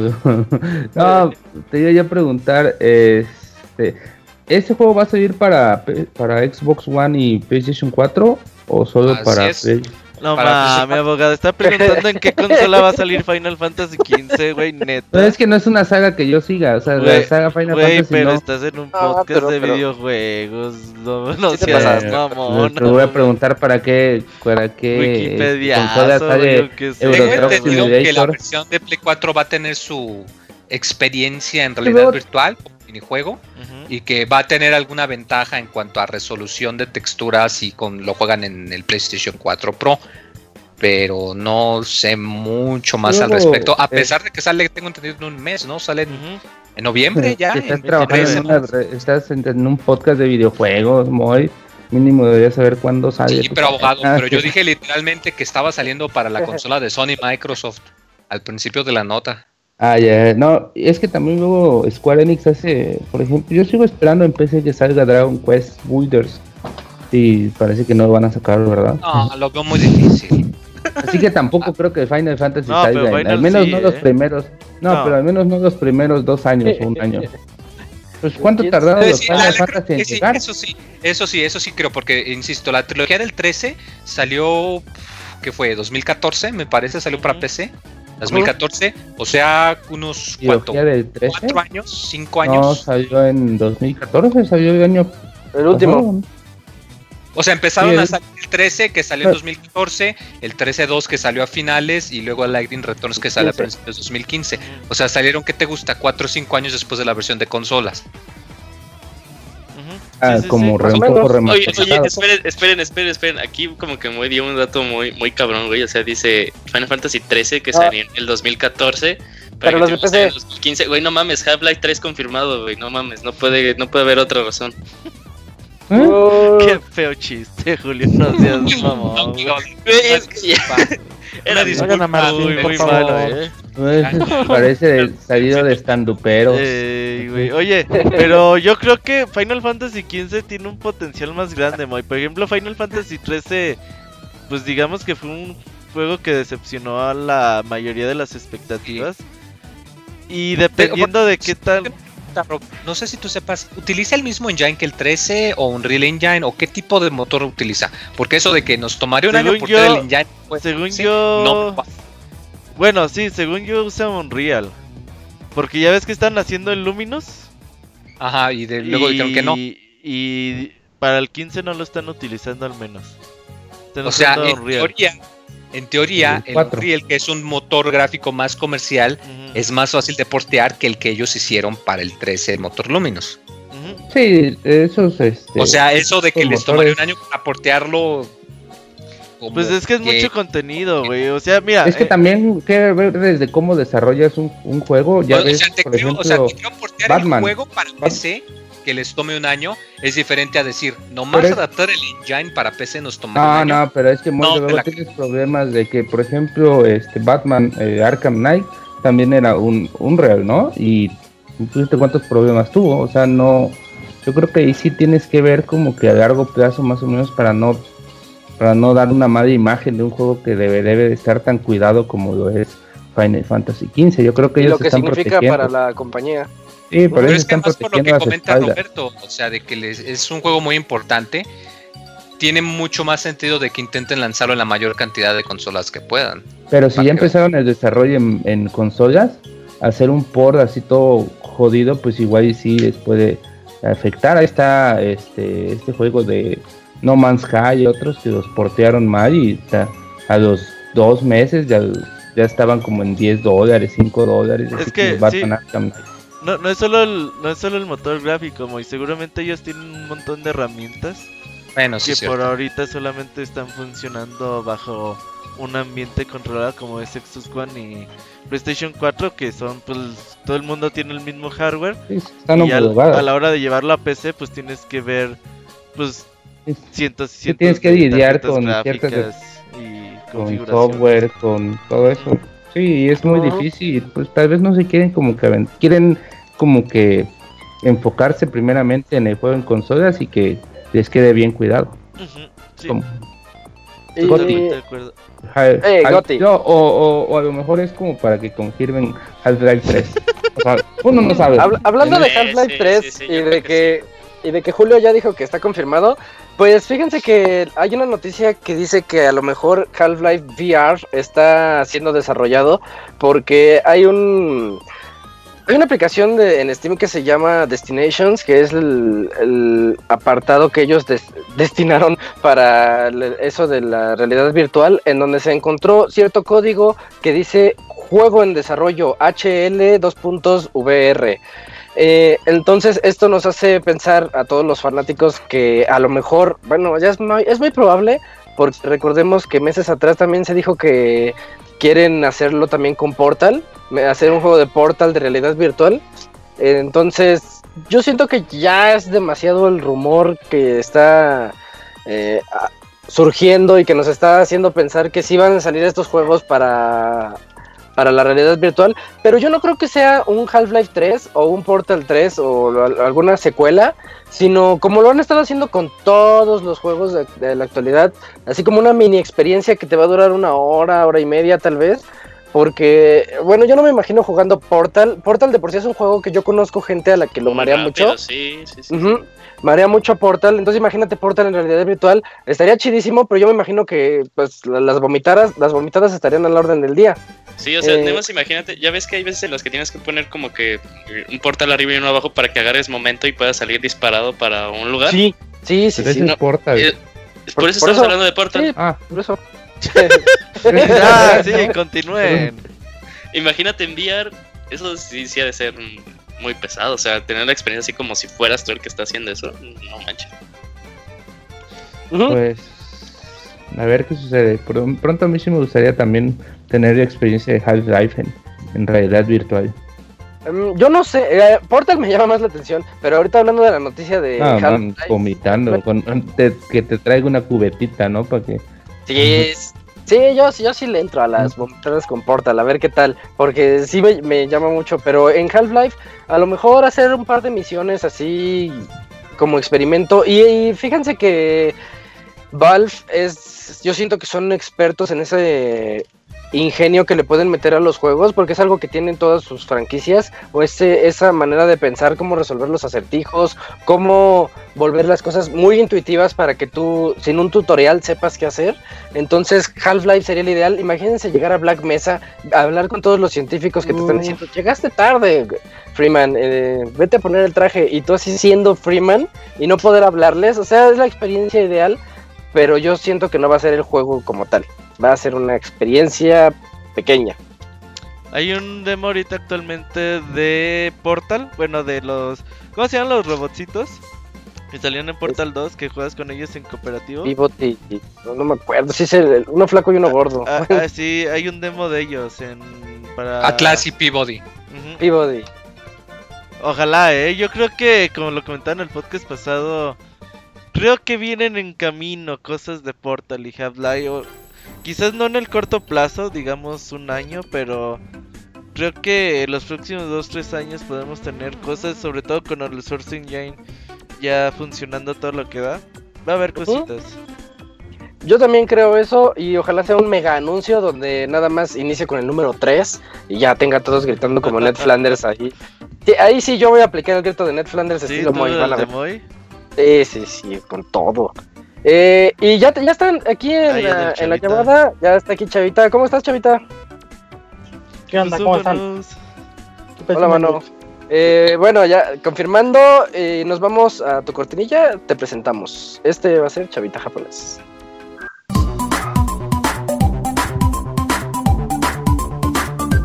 Las aventuras del chavita japonés, solo en pixelania.com.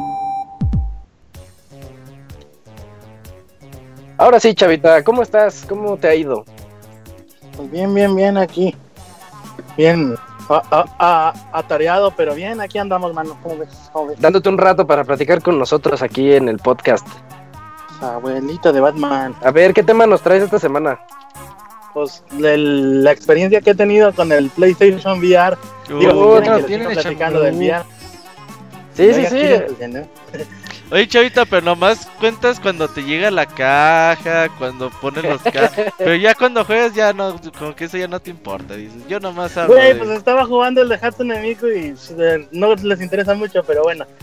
Este, ¿por dónde empezamos? Yo creo que pues por el principio, ¿no? Ah, muy bien, No, Chavita. yo por el medio. Ah, cabrón, No, fíjate. no, tampoco, tampoco le coquetees, Isaac. No portes, Isaac, por favor. Sí, goloso, sí, sí. goloso. Fíjense que la, la experiencia empieza pues con problemitas del, del, de la vida actual, ¿no? Este, a mí se me hace inconcebible que saquen el aparato y necesites una actualización del aparato solo al conectarlo. Ay, no O sea, delicado, Chavita. 2016. Güey, te compras un puto iPhone ¿no? y te pide actualizar lo primero que haces, güey, no cierto. No, no, no, pero es que literalmente, güey, o sea, lo conectas, cambia la pantalla porque detecta el, el, el control, el control box, ¿no? Ajá. Y te dice, para, literalmente te dice, para utilizar el PlayStation VR necesitas pasar de la versión 1.5 a la 1.2. Y dices, va, no se tarda mucho. Pero sí es así como chale, ¿no? O sea, si de por sí ya ven que las consolas actuales te piden actualizar cada media hora, este, pues sí estuvo así de órale, ¿no? Pero no, no tardó mucho. Esa fue O queja sea, pues, millennial. Sí, sí, sí, sí. Sí, o sea, literalmente sí. Pero fue que la, la experiencia que he tenido está muy buena. Eh, realmente sí vale la pena lo que estás pagando peso por peso, pero este sin querer jalarnos de los pelos, ¿no? O sea, no le puedes pedir más a la máquina porque simple y sencillamente pues el PlayStation 4 pues tampoco no da más. Pero sí, ah, ¿cómo, ¿cómo les podría explicar? Sí vale la pena el aparato así, literalmente peso por peso. Es como si tú quisieras jugar, no sé, con un Oculus o con un Vive. Eh, y obviamente, pues allá tienes mejor resolución. eh, no sé, por ejemplo, el próximo Oculus va a ser inalámbrico, etcétera, etcétera. Pero pues también viene junto con el precio, ¿no? Aquí estamos conscientes de que estamos pagando, bueno, en mi caso yo pagué 50 mil yenes por el kit que compré. Este, y ya tenía el PlayStation que fueron 40 mil cuando lo compré, ¿no? Digamos que con 800 dólares me armé. Pero pues con 800 dólares no te compras ni siquiera el headset de ninguno de los otros dos. Menos el Vive, ¿no? Por ejemplo. Ajá. Sí, el Oculus Rift cuesta 800 dólares, pero le falta la compu. No, necesitas la, necesitas la PC, exactamente. este, y aquí pues ya estamos con 900, 800 dólares. Quieres comprar el kit, hay un kit que aquí no salió en Japón, que en Estados Unidos salió que le llamaban el Ultimate eh, Kit o Complete Kit. Con todo y que todo. trae el. PlayStation VR, sí, trae los dos PlayStation Move y la camarita. Aquí en Japón nada más salieron el de la cámara o el puro casco, ¿no? Este, pero pues, si juntamos eso, si eres un, usuario de entrada y te compras ese kit más el PlayStation 4 Slim, pues digamos que, pues sí, con 900 dólares armas tu kit completo de realidad virtual. Y pues sí, sí está muy bueno, la verdad. Oye, no pero sé Son ustedes- 900 a ver. dólares para Japón, Choita, porque aquí en América con 600 armas. Ah, pues, no es que no estoy seguro en cuánto cuesta ahorita el PlayStation en Estados Unidos. Sí, con el Slim 600 cuesta compras 20 el, el bundle con Move y cámara. con todo. Ajá. Ah, pues entonces, pues sí, pues 800 dólares. Pues. ok. Este, te digo, no sé si ustedes tengan alguna pregunta, algún apartado, si no, pues para ya irme ya yo como Gordon en tobogán. Vete como Gordon eh, Tobogán. Órale, pues no voy a batallar. Y luego se ya- atoran. sí, como Mero Simpson. Ajá. este, conectas ya el, el, el app. Conectas el desmadre de cables que trae. Que sí me sorprendió que sí respetaran eso de que traen los tags. De que este es el cable 1, este es el cable 2, etcétera, etcétera. Haciendo a un lado que a mí no me super encantó el empaquetado. Este, pues ya tenemos la experiencia así como la vimos en los reviews de, pues digamos, de las empresas grandes, ¿no? Como IGN y eso. Es una caja muy elegante y todo, todo viene perfectamente etiquetado. El panfleto sí es así como Dummy Proof, porque está gigantesco y trae dibujos enormes hacia pantalla a hoja completa. O sea, no, como diría el, como diría el, el Mac Dinero, no hay error, no hay error. O sea, si de a tiro no puedes conectar. Con tanto cablerío tenían que hacer eso. Fíjate que aún sin el, sin el instructivo, en 10 minutos alguien sin experiencia lo arma. Bueno, Este, digo, si, si, si tienes la habilidad de conectar un DVD player, un DVD, un Blu-ray player a tu tele, lo puedes hacer. Porque no, no tiene chiste, haz de cuenta que la, el mismo control box te trae escrito, este es el, el cable que va de la, del PlayStation a la cajita, este es el que va a la televisión. Incluso trae, trae calcamonías puestas arriba para que sin ver el instructivo no tengas problemas. Pero te digo, sí, o sea, está súper claro el instructivo muy, muy amigable, o sea, no, no, no son palabras, nada más así de conecta cable 1 con el 2, con el 3, trae dibujitos y todo el rollo. Ya pasando a la experiencia de configuración, nos encontramos con una pantalla totalmente negro y te dice, eh, el mismo PlayStation te dice, necesitas hacerte para atrás para que tu cara completa quepa en, en un cuadrito que te delimita, ¿no? Todavía sin, sin, sin tener el casco puesto. Este, ya va siguiendo la configuración hasta que te dice, no, pues ponte el casco para que lo detecte la cámara y cuánta cosa. Una configuración de dos minutos a lo mucho. Este, y pues ya empezamos a, a tener la experiencia. Entramos así como al submenú que podemos ver las cosas así como flotandito. Podemos entrar al modo cinemático, este, o pues ya de, de, de lleno con, con, con el disco de demos, ¿no? Pero pues ¿Ya compraste comentando lo de, este, hay los uno que no les, no, no, no. Este, el, fíjense que a diferencia de Estados Unidos, aquí en Japón el, el disco nada más traía como cuatro o cinco demos, que es el de los mundos y eso. Y estaba viendo que la versión americana sí traía buenos demos, pues, así literalmente. Eh, por ejemplo, como el de Batman, no sé, el, el de. El de. ay, perdón, el de Resident Evil. Ese yo lo bajé directamente de, de, de la PSN. Este. El de Kitchen, que le pusieron aquí en. como subtítulo. Y estuve jugando el. Pues bueno, ahorita me regreso. Estuve jugando el Summer Lessons, uno que me pasaron de. de Idol Masters. Este. El del VR Worlds. El de Resident Evil. Ajá. Y el, el de Hatsune Miku. Y oh, hay otro más, uno de navecitas. No me acuerdo el nombre ahorita. A ver, Que lo recuerdo y te lo paso. pero acá Robert andaba emocionado por Summer Lessons. ¿Sí vale la pena? es justamente lo que estaban comentando hace ratito. A mí Ajá. sí me gustó.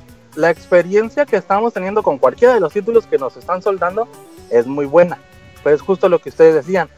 Mm, yo no los considero así juegos per se. Todos son, como ustedes dijeron, experiencias de una hora, hora y media, dos horas. Sí vale la pena, pero yo creo que lo bueno de juegos viene por ahí de febrero. O sea, Es que, ya pero- juegos armados per se. Pues. Pero si juegas más tiempo también como que te medio idiotiza, ¿no? Sí, fíjate que ese- he estado leyendo. ¿Mande? ¿No quedas visco? No, no, no, no, no. O sea, fíjate que eso es otra. Regresando un poquito a lo de después de la configuración y eso. El casco es muy amigable. Incluso es súper, súper, súper, súper ligero. Este, yo ya había probado algo así cuando estuve en el Tokyo Game Show u otros eventos. Pero pues ya ven que siempre la versión final pues trae diferencias. Eh, aquí Sí. en este caso no. O sea, es súper ligero. De hecho, incluso parece un dummy. O sea, no parece la versión final de lo ligerito que es. Y Ajá. vamos con el Oculus o con el Vive o cualquiera de los otros eh, que hay en el mercado. Ya ven que el, eh, el peso del visor siempre se apoya sobre la coronilla de nuestra cabeza. Sí. Y aquí, aquí Sony sí la pensó muy bien y deposita todo el peso del aparato. Te digo, no pesa nada, pero el peso que llega a tener en tu frente y en la parte superior de la nuca. Así que no ocupas una correa que te lo esté deteniendo. O sea, se ajusta perfectamente. Trae un botón de ajuste de lo que es el visor per se. Lo puedes hacer hacia adelante y hacia atrás. Más por si utilizas anteojos. Eh, tiene espacio completamente eh, disponible para cualquier, casi cualquier tipo de lentes. A menos que uses de esos de super hipster de pasta acá como de 25 centímetros. Eso sí no van a caber. Pero pues más, más humanos, sin problemas. Y el botón que trae al- a- en la parte delantera es justamente para eso. Para que tú ajustes el visor hacia adelante o hacia atrás. Justamente para que no hagas viscos, pues. O sea, tú- Mm, ya. a- para que te sientas cómodo, ¿no? Aparte también trae en la parte de la nuca, trae una, una perillita, eh, también para que ajustes la presión de pues, qué tan justo lo tienes, ¿no? Para que pues, en un brinco o algo así, un cabezazo, pues no salga volando el, el casco, ¿no? Y también trae un botón de Quick Relief por si dices, ay, pues ya me cansé, en fin, le picas al botón y se, se desajusta la, la correa de la parte de atrás y ya te lo quitas sin problemas, ¿no? Este, pasando por el lado de los cables, desde la parte de atrás sale un cable largo, largo, largo, largo, que aquí cabe mencionar que definitivamente sí está muy pensado para el mercado americano, porque el cable que trae de serie, el, o sea, el, el cable que está conectado directamente desde el casco a que conectas al, al control center, al control box, este está bien largo, pero incluso trae una extensión. Este, que eso pues yo me imagino más para casas tipo gringas, que ya ves que Ajá. están Todo el espacio del mundo. mega amplias, Simón. ¿Y tú no Eh, tuviste problemas con eso del pues, para mi espacio? cajita de zapatos. eh, Ajá, para eso iba, eso. que para la cajita de zapatos en donde vivo, Eh, yo tengo aproximadamente, no tengo los 3 metros entre pared y pared porque mi cuarto es más rectangular que cuadrado. O sea, aquí en Japón no siempre no son, las casas no son tan cuadraditas como en México, por ejemplo. Es más tipo rectangular. Eh, y entre pared y pared, a como tengo yo acomodado mis cosas, tengo como 2.7 metros, algo así. No llego a los 3 metros que te recomienda el libro. Pero funciona sin, sin problemas, funciona sin, sin, sin problemas. Este, quedas perfectamente en el área de detección, o sea, no quedas muy adelante. Eh, vamos, a como yo tengo mi setting en ese espacio, en ese inter, jala perfecto. Yo creo que de dos metros y medio en delante funciona bien. O sea, ya si tienes una casa mucho más grande, ah, sería lo inverso, pues tendrías que acercarte para que te detecte la cámara. Pero yo no entiendo por qué te está pidiendo ese espacio extra. Si se supone que tú te estás poniendo un casco, pues te lo podrías poner donde sea, ¿no? ¿Para qué te pides espacio? En, en teoría sí, pero yo creo que el mismo, la misma, la cámara debe de tener un límite de sensibilidad, pues yo creo que a cierta distancia, a menos que el cuarto esté totalmente oscuro, ya igual puede ser que por la luz que nos rodea no detecte bien los sensores que brilla, eh, que brillan en el casco, porque incluso en el mismo panfleto viene una nota que sí dice que de preferencia no te pongas cerca de ventanas y eso para que la luz este que pues se pueda filtrar eh, bloquee la señal de, de la luz de, de los sensores. Ah, sí, porque los sensores de PlayStation funcionan con luz, por eso tienen los, las bolitas de lado, los moves. Sí, sí, sí, sí. In- Supongo el ahí. trae un, un, un acelerómetro, un giroscopio, no estoy seguro qué es. Pero sí, Sí, o sí. sea, básicamente el tracking es completamente por las lucecitas que trae el visor. Mm, ya. ¿Y qué demo te gustó más? Fíjate que el, el de los que traen el disco, el de Ajá. El del VR Worlds o World VR, no recuerdo cómo se llama. La experiencia de del buceo. También hay una, no sé, no sé si viene en la versión americana, que eres como una astronautita y que vas brincando de, de como de asteroide en asteroide. Eso está interesante, aunque está muy limitado, porque tú no tienes que hacer nada más que presionar uno de los gatillos del, del control del PlayStation para que dispare. Porque el monito, o sea, bueno, tú te mueves automáticamente. Lo único que tienes que hacer es te dice, sigue las flechitas eh, para realizar cierta acción. Y con el puro movimiento de tu cabeza, con el puro tracking, Ujú. eh, se va, va, va funcionando el juego, ¿no? Automáticamente, ¿no? De repente te sale uno que otro enemiguito ahí, pues ya le disparas, o sea, lo volteas a ver, le disparas y, y- y ya, ¿no? Pero para que el juego se mueva así per se, nada más es siguiendo las flechitas con tu mirada y, y más, solo con eso basta, ¿no? Otra de las cosas que sí me, que me tocó experimentar, les digo, es el Summer Lesson. Ese no está disponible en la tienda americana, bueno, yo no lo vi. Este, me costó 2.200 yenes, una cosa así, unos 20 dólares, una cosa de por el estilo. Y está muy entretenido, está como alguien, no recuerdo quién fue, si fue Julio fue Isaac, eh, comentaba en el podcast pasado, si te, sí te engaña el cerebro, o sea, si te pierdes en la dimensión de, de que sientes realmente Ajá. que estás en el cuarto. Este, pero pues dije yo, no, pues ya estoy aquí, tengo que hacer las pruebas de rigor, ¿no? Que te acercas mucho para verle las chichis, a ver si se le ven los calzones. este, Lo bueno es que es honesto así descaradamente. Aquí no hay nada de, pues sí, de disfrazar la realidad. para- Las cosas como son. Para, Para eso eso es. hicieron Summer Lessons. Pues para qué lo compras si no vas a hacer eso, pues. Este, en el caso del chicharrón con pelos, pues sí te puedes acercar mucho, pero llega cierto, haz de cuenta que hay ciertas escenas en las que la chavita está muy cerca de ti y tú Ajá. te acercas mucho y lo que pasa es que te metes adentro de los polígonos del personaje, pues Ay, qué chafa. pantalla negra y nada más. Sí. Y en el caso de los canelos, pues te agachas y te dice, hey, estás fuera de área, o sea, no, por ahí no vayas. En el caso de Hatsune Miku es exactamente lo mismo. Este, si quieres ver Canelo, pues no. Pero por ejemplo, en el caso de, la- de los juegos de Hatsune Miku, Sega viene haciendo eso desde siempre, ¿eh?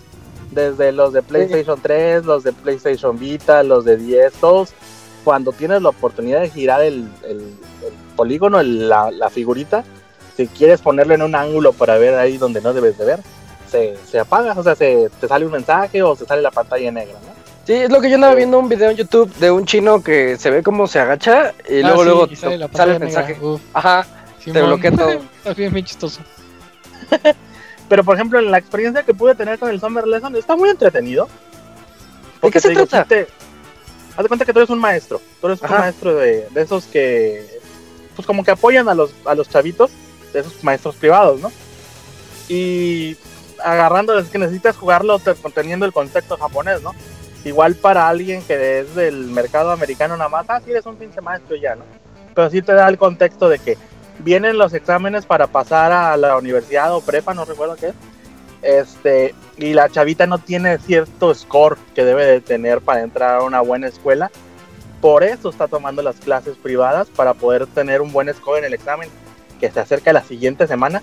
Porque todo el, todo el juego eh, transcurre en, te- eh, en teoría en, en una semana, que es el límite de tiempo que tenemos para que la chavita suba su score, ¿no? Eh, eh, este, ya haz de cuenta que pues, ya te pones a, a, según a darle clases, ¿no? Y este juego es como el del, como al, al igual que el de las navecitas, todo funciona moviendo la cabeza. El control eh, no lo utilizas más que para contestar las llamadas de tu teléfono. Y haz de cuenta que la chavita te empieza a hablar así de, pues de repente te dice, oye maestro, ¿y cómo estás? Y eh, en 30 minutos cuando descansemos eh, podemos platicar un rato y ya te salen como globitos volando en la pantalla. Y fue, conforme tú muevas la cabeza vas a tomar la decisión de no, pues que sí, no, tienes que estudiar más o simplemente no. No, ¿Y si te la puedes ligar? no, no pero. La Sí, puedes sí. pasar al Es cine. es una muy buena pregunta. Es que es publicidad engañosa, entonces. No, no, no, es que fíjate, es que es, es una buena pregunta porque es nada más una probadita a lo que vamos a tener en, puta, pues a partir del próximo año. O sea, yo creo que ya todos ustedes en Estados, en el mercado mexicano de Estados Unidos conocen los juegos de Love Plus, que son Love Plus. simuladores de citas eh, Sí. famosísimos desde el PlayStation Portable, este, PlayStation Vita, creo que también para 10 salió alguno Ujú. eh, este transportado a la experiencia del VR, ahora sí va a ser así como "Uh, se le acabó ese mundial, ¿no? O sea, ya, Sí. ya habían visto Como que el Japón episodio de hijos. Futurama, ¿no? Que así se acaba la humanidad.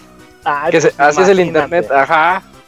O, Sí, o que o estás viendo todo el VR y ves que tus manos son tentáculos. Imagínate eso. Qué Sí, pedo. que ¿Qué pez contigo? Andas No, muy no, loco es yo no lo yo no lo dudaría, pues ya ven el juego que estaba desarrollando el Piroshi, así de que ay, hay que quitarle los extraterrestritos a la monita y ups, casualmente se va quedando en pelota. Este, crean, No será algo de eso va a salir. algo así va a salir aquí también. Este, te digo, y conforme tú vas tú moviendo la cabeza, te va tomando, va- vas tomando decisiones, ¿no? Eh, en el inter, de que entre cada decisión y decisión, la chavita te empieza a platicar cosas, ¿no? De que, ah, pues fíjate que hoy en la escuela pasó esto y esto y esto, y eh, estoy en tal club deportivo, etcétera, etcétera. Pero la experiencia sí es bien inmersiva. Este, si ustedes han visto alguna película o anime japonés, ya ven que cuando se supone que es verano, se oyen las cigarras eh, chillando ahí, bi, bi, bi, cuanta madre, ¿no? Ruidos de, ca- de coches, de repente un, un gatito pasando ahí por afuera de la casa, se escucha el maullido, este, los sonidos del cuarto, o sea, y luego de repente te hace preguntas bien random, está la chavita acá estudiando y se te voltea a ver y se te queda viendo y te dice, oye maestro, no sé, ¿te gusta el manga? Y ya le dice, sí, no, pues ponte a estudiar, pendeja, ¿no? No, pues que sí, ¿no? Y ya te dice, ah, no, pues fíjate que yo estoy leyendo uno y te empieza a platicar como si fuera una chavita de verdad, pues. O sea, y si te quedas así de, órale, qué, qué loco, ¿no? Sí, o sea, sí, sí. va a pasar como lo de la, la película de Hair. Sí, no sé si la llegaron a ver. Ah, tampoco no tan así, porque pues obviamente son decisiones, eh, respuestas ya preestablecidas, ¿no? Sí, pero algún loco se va a enamorar. Sí, o sea, lo pasas a, lo pasas una vez y pues ya sabes qué hacer, ¿no? Pero te digo, es que para allá va, pues, o sea, para mí no se me haría nada extraño que el primer Love Plus que lleguen a sacar o Love lo que se te hinche eh, sea de ese tipo, pues, de que tú puedas enamorar o que la chavita se enamore de ti conforme a las decisiones que vayas tomando, ¿no? Ujú. Este, Todos esos juegos de violaciones en el metro. Ah, qué bueno. ¿Existe con o no, seis chavita? Está bien loco. Estás desatado, me ¿Existen, ¿Verdad, chavita? Sí, sí, sí, sí, pero no son para PlayStation. No creo que Sony les quiera soltar la licencia. pero ya saldrán. Ya saldrá. Aunque fíjate, este, ahí como nota al margen, no sé si se recuerdan que les platiqué que para el PlayStation 3 había juegos porno este, pero no licenciados por Sony. Haz de cuenta que tú lo metías, es una película en Blu-ray y conforme a- ibas tomando decisiones, Ah, eh, te decía pícale tal botón, pícale tal botón y iba avanzando el juego, ¿no? Sí, pues, obviamente se iba brincando como eh, hacía el skip de escena, ¿no? A- conforme tú ibas decidiendo, ¿no? Mm, Estoy segurito que algo así también va a salir para, para el PlayStation VR. Tal vez no completamente la experiencia porque el modo cinemático nos, nos limita un poquito.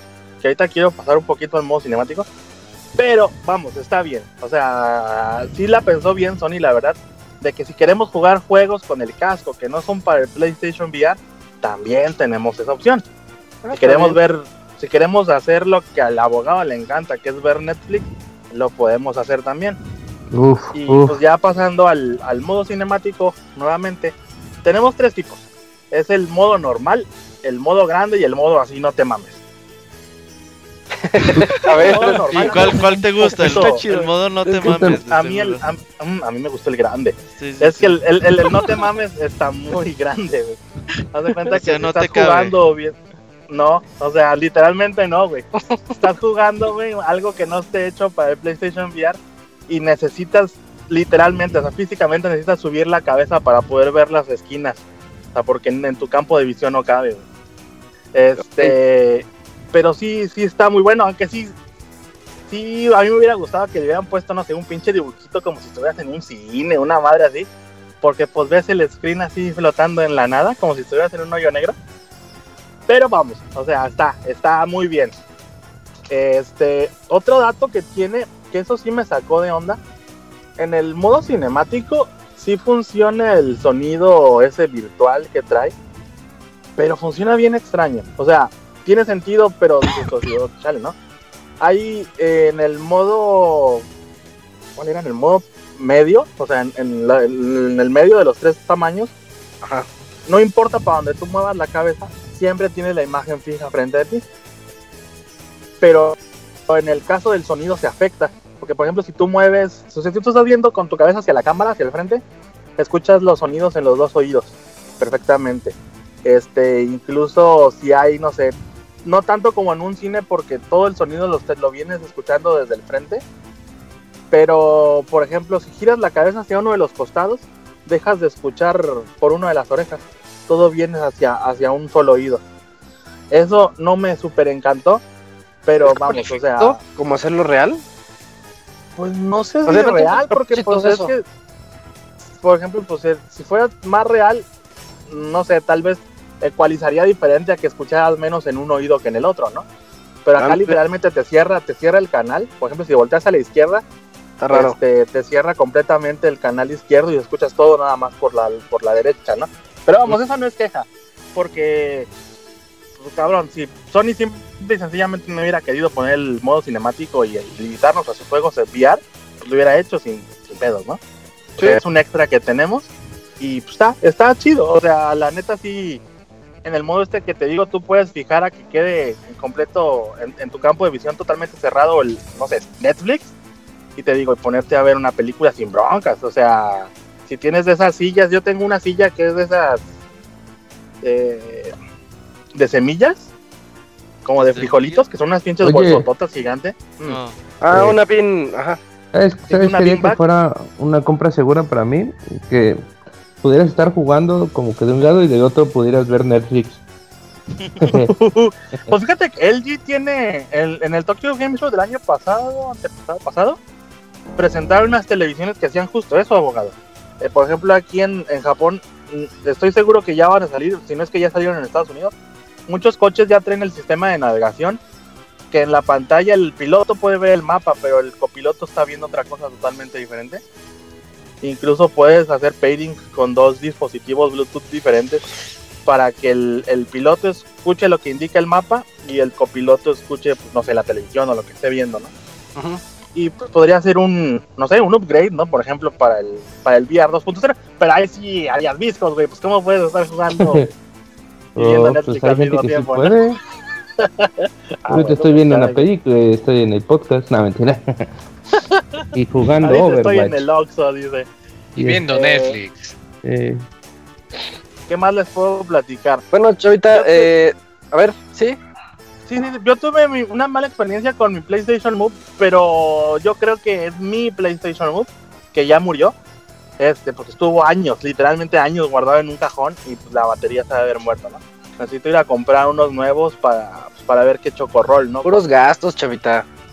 Sí, no manches. Nueva tecnología siempre acarrea nuevos gastos. Pero, pues regresando a lo del PlayStation VR, si es una buena compra, sí o no, Ajá. yo les digo que sí. Literalmente que sí. O sea que no. Este. No, no, no, no, no. O Es sea, un chavita, güey. no, no, no. Yo había estado viendo ya varias reviews este, que decía la gente, es que me dan ganas de guacarear, así como ustedes comentaban al principio, ¿no? Pero, pues es que eso es obvio, güey, porque tu cuerpo se desantea por el movimiento que estás viendo. Haz de cuenta que cuando llegas al nivel en el que tu cerebro se acostumbra a lo que estás viendo y tu cuerpo reacciona diferente, o sea, porque pues básicamente siempre estamos sentados. Sí. Llegas al nivel de que pues tu cuerpo se destantea, ¿no? Te empieza a marear. Pero es lo mismo O sea, es como por ejemplo cuando algunas personas que leen en un carro y se sienten mareadas es por algo similar, ¿no? Porque sus Algo ojos están fijos en algo mientras el cuerpo se está moviendo, entonces se confunde y dice, a ver, güey, espérate, como que algo anda Sí, mal sí, y te mareas. Exactamente. O como con las televisiones o el cine 3D, pues, que ya es que Ah, mucha gente no los aguanta. Porque pues tú estás sentado, estás fijo, pero estás sintiendo el movimiento de, del efecto 3D. Este, y a mucha gente pues los, los palidece eso, ¿no? Los hace sentir súper mal. Pero son casos, casos aislados. O sea, yo estaba diciendo, viendo reviews de no, pinche PlayStation sale con fallas y con, con Pero no. con ganas de guacarear.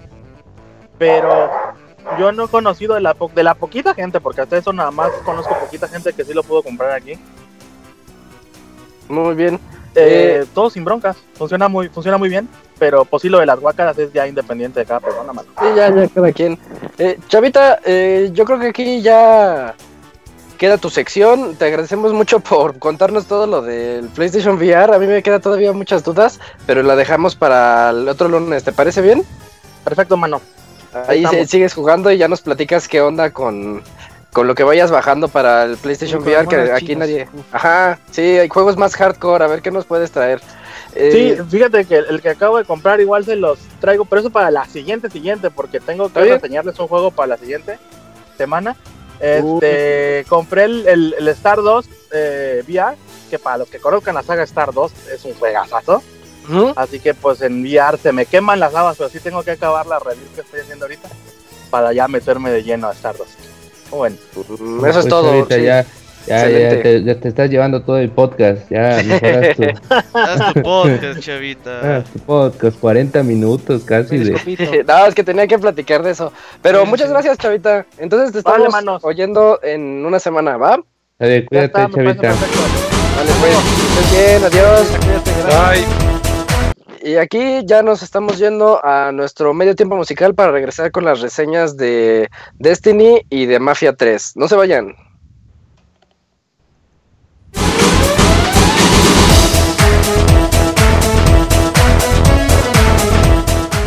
Escuchen el Pixe Podcast todos los lunes en punto de las 9 de la noche en pixelania.com.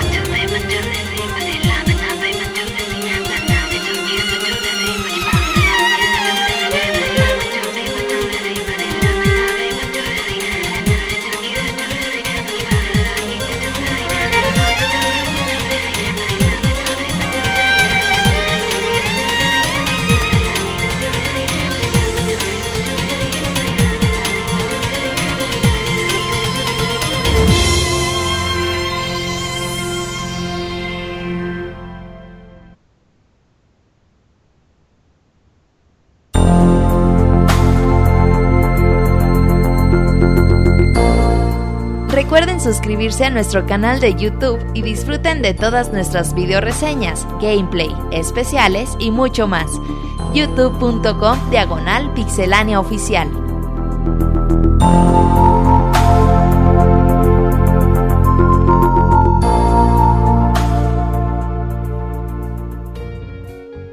Regresamos de este medio tiempo musical. Eh, Robert, ¿es Son of the Enders? Ujú, Son of the Enders 2. Son of the Enders 2, tuvimos aquí la oportunidad de escuchar un temazo, suena padre ahí la chinita cantando. Y Robert, de una vez, este, cuéntanos tu opinión sobre Destiny Rise of Iron, el más reciente DLC de Destiny.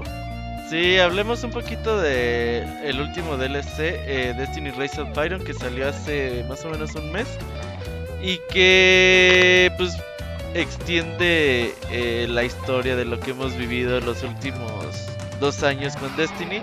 Comenzamos ya con el tercero. Y pues lo primero que tengo que decir es que Bungie nos engañó.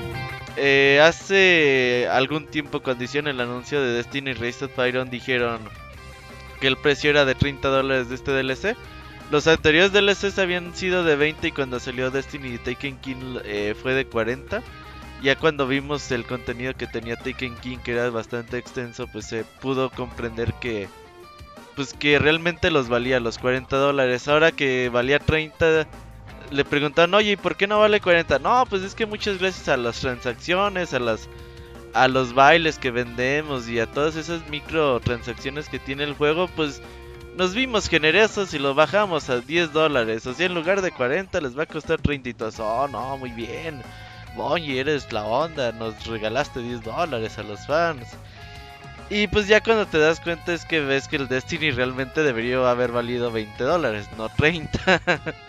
Mm, Entonces, ¿por qué lo digo? La verdad es que Destiny Rise of Byron es una expansión bastante cortita. eh, tiene muy, muy poco contenido. Cuando hablamos de poco contenido en Destiny, estamos hablando de. Pues un asiento de horas. O sea, tampoco es que digas que jugué 10 horas y ya me lo terminé todo. Pero para la gente que estás acostumbrados a jugar Destiny de una forma periódica, pues sí te dices, y si sobre todo lo comparas con Destiny Ri- eh, Taken King, pues sí se te hace que el contenido es poco. ¿Por qué? Bueno, ¿qué contiene esta expansión? Tiene cinco misiones de historia.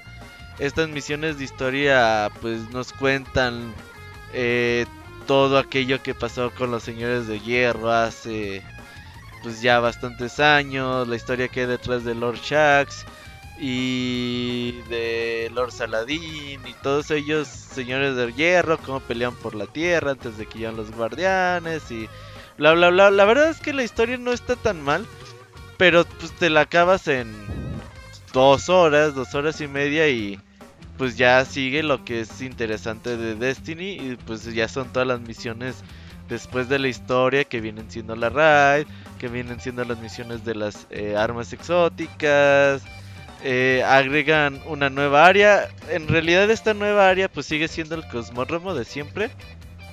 Y pues agregan una nueva parte, pero pues sigue siendo las mismas estructuras, siguen siendo los mismos enemigos modificados por algo que le llaman la SIVA. Eh, pero pues sigue siendo, sigues peleando contra, ¿te acuerdas de Cypix Prime, eh, Isaac? Sigues peleando de contra de- Se- el ojo quién? de- conoce, Robert, ¿qué le ah, preguntas? yo nada más conozco a los, No, el sí, ojo sí. de... Es Sí, que no me sé sus nombres, pero sí. Es el primer jefe de Destiny, güey. el- ¿Te acuerdas Ujú. del, cuando éramos nivel 8, güey? Algo así. Pues vuelves a pelear contra él, obviamente, ya pues de un nivel más alto. Y pues empiezas a tener varios de en las misiones, ¿no? Eh, vuelve, eh, esta, esta la, la área de, de plagas o área plagada, no me acuerdo cómo se llama. Pues eh, tiene una nueva como corte de Oryx donde ofreces eh, pones unas ofrendas que les llaman ofrendas de Siva y ya pues aparecen enemigos de tales niveles y pues ahí se pueden reunir tres o más personas y pues empiezas a pelear y a recibir recompensa al final de cada partida. Al principio era bastante complicado conseguir de estas ofrendas, o sea, no, no era muy común que una persona trajera en su inventario y ahí llegabas y no había nadie jugando, entonces como que todavía hoy ya después ya lo parcharon y ya te puede caer más fácilmente, pero nada más te cae una vez y ya te la tienes que gastar y tienes que salir a buscar otra. Y llegas a esa zona y sigues sin haber nadie sin eh, nadie ahí jugando, entonces pues sí, como que te desesperas porque hay unos contratos que te exigen hacer ese tipo de actividades y dices, ay, güey, pues Destiny la verdad es que sigue, eh, Destiny Rise of Byron sigue cargando los mismos pecados de toda la historia de Destiny, ¿no?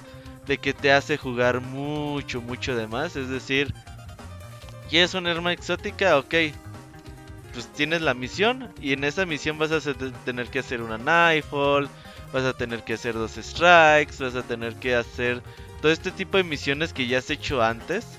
Quizás a veces le agregan alguna modificación, a veces te dicen, ah, pues si quieres jugar, eh, quieres eh, seguir la misión, tienes que hacer el Nightfall. Pero la tienes que hacer con un titán, con un cazador y con un warlock en tu equipo, si no te la pelas. Entonces dices, güey, pues no mames, pues si yo estoy jugando, pues dame chance de jugar yo solo y pues hacer la puta misión. No, te obligan a hacer las cosas como ellos quieren. Y pues como siempre ha sido Destiny toda la vida y seguramente aquella gente que sigue jugando eh, Destiny en, en esto, en esta etapa de la pues de la saga, pues ya como que ya está acostumbrado a todo este tipo de parámetros. También carece bastante de, de, de esas misiones sorpresas que, que había en Destiny Taken King. Por ejemplo, en Destiny Taken King todos los días amanecías y había como algo nuevo que eh, empezaba que alguien encontró una nueva arma, que está la misión de la Black Spindle, una de las mejores misiones de Destiny de toda la historia. Y entonces había muchas cositas. Yo me acuerdo que Destiny Taken King durante tres, tres meses y medio más o menos, pues todos los días como que te encontrabas cosas que hacer en Destiny. Hoy en día ha pasado un mes y nos lo hemos jugado, digamos, a un ritmo bastante intenso, pero Bastante moderado. intenso lo, lo- lo que le sigue, güey, no, es cierto. e- es intenso, güey, pero no es como jugamos Taken King en su momento, Fer. Cuando Ah, bueno, es que ese no me tocó. con Taken King sí eran de a 5 o 6 horas diarias, cabrón. Y ahorita jugamos pues una hora a lo mejor un día, tres horas a lo mejor otro, otro día a lo mejor no jugamos.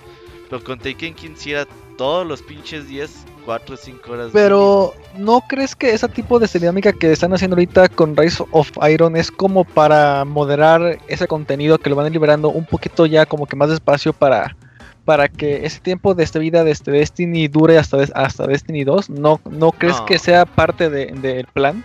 Es que A hay mí me poco suena más que fue vender por vender. Sí, es que mira, Fer, la realidad es que Destiny Destiny 2 debió haber salido este año. Era su era su plan, el ¿no? momento del hype. Ajá. Sí, e- era su plan de haber lanzado Destiny 2 en su momento. Y ya cuando dijeron, güey, Destiny 2 no va a salir este año, pues tuvieron que modificar sobre la marcha y pues tuvieron que hacer este contenido sobre pues fuera de planes, güey. Entonces sí se nota mucho que pues que no está como debería de ser un contenido nuevo en Destiny. Eh, yo, por ejemplo, le, ¿cuánto le hemos dedicado a, a Rise of Iron? ¿Unas 80 horas más o menos? Mm, Ajá, más o No, menos o desde sea, que salió, sí. Tú sí unas 80 horas, pero Fer y yo pues, un poquito como 40, güey, 50. Ponle No, yo- no creo, porque también he jugado bastante, Julio. Sí, más o menos le hemos Bueno, ya como lo 40, mismo. 60 y 80. Sí. Yo le he dedicado 80 horas, que es bastante para un, para un juego de hoy en día que te cuesta 60 dólares y le gastas 15 horas, dices, ah, pues ya me duró bien. Pero en Destiny dices, ya me duró, me ha durado poco. eh, o sea, para los estándares del juego es poco. Y ya dices, güey, pues yo la verdad yo ya no tengo mucho que hacer más que encontrar un arma y que te sale al azar. O sea, cada semana tienes que hacer los contratos y pues pedirle a Dios que te caiga la puta arma, güey. Eso sí es cierto. no, no, no es algo que, que esté en tus manos. Entonces yo la verdad, yo ya estoy en el máximo nivel. Mañana afortunadamente sale la Raiden difícil. Que, te va, que va a subir el nivel de luz a nivel 400. Y que obviamente pues va a agregar nuevas mecánicas. Hablando un poquito de la raid. eh, como bien ustedes saben, eh, las raids son misiones especiales en Destiny o en cualquier otro, digamos, MMORPG donde pues se junta un equipo, en Destiny son seis, eh, seis personas, donde tienen que hacer una misión bastante, bastante larga, enfrentar a jefes especiales y hacer eh, cosas bastante específicas. La raid de que tiene la, la, la, la ira de las máquinas, la verdad es que es bastante, bastante divertida. Te encuentras en movimiento en todo tiempo, los jefes son muy dinámicos, las cosas que tienes que hacer también. Por ejemplo, en, en King, la raid era mucho de, pues quédate en este lado, aguanta las hordas de enemigos y no te muevas hasta que hasta que pasemos al siguiente jefe. No, aquí tienen dinámicas de que, a ver, pues eh, si sale un enemigo en este lado, lo mato, eh, agarro el cañón y con este cañón tengo que pasarme al otro extremo del mapa, matar el enemigo y a lo mejor ya volvió a salir otro enemigo de otro lado, voy corriendo, entonces es bastante de coordinación, de coordinarte con tu equipo y la verdad es que eh, en videojuegos de consolas, misiones como las raids de Destiny se me hace que no hay. Al menos que las raids que haya... Eh, Moy, en Final Fantasy XIV hay raids. Ah, sí, hay de 8 personas y de 24. Oh, imagínate. de Uy, está bien 24. intenso. Entonces, Las de bueno, 24 Toma son un desmadre, porque a cada rato, como hay gente nueva, es muy Sí. fácil que si alguien pierde, valen. Y son muy, este, castigan mucho. O sea, si tienes una mecánica y una persona falla la mecánica, o lo mata inmediatamente o mata a todo el grupo y órale desde el principio. entonces Pero yo- es diferente, acá es más como un MMO tradicional y, des- y siento que es híbrido MMO diagonal shooter. Yo creo que ha de ser un poco diferente, no puede Sí, sí, sí es diferente. Yo, y yo creo que sigo pensando que misiones como las raids que hay en Destiny se me hace que no hay una experiencia igual, a por lo menos en consolas. Porque la verdad Oh. es que son misiones bastante divertidas, bastante retadoras. O sea, no... ¿Vieras? Y con Ivanovich, pues más, imagínate. Saludos. Con El otro día- Ivanovich se vuelve super heroico el desmadre.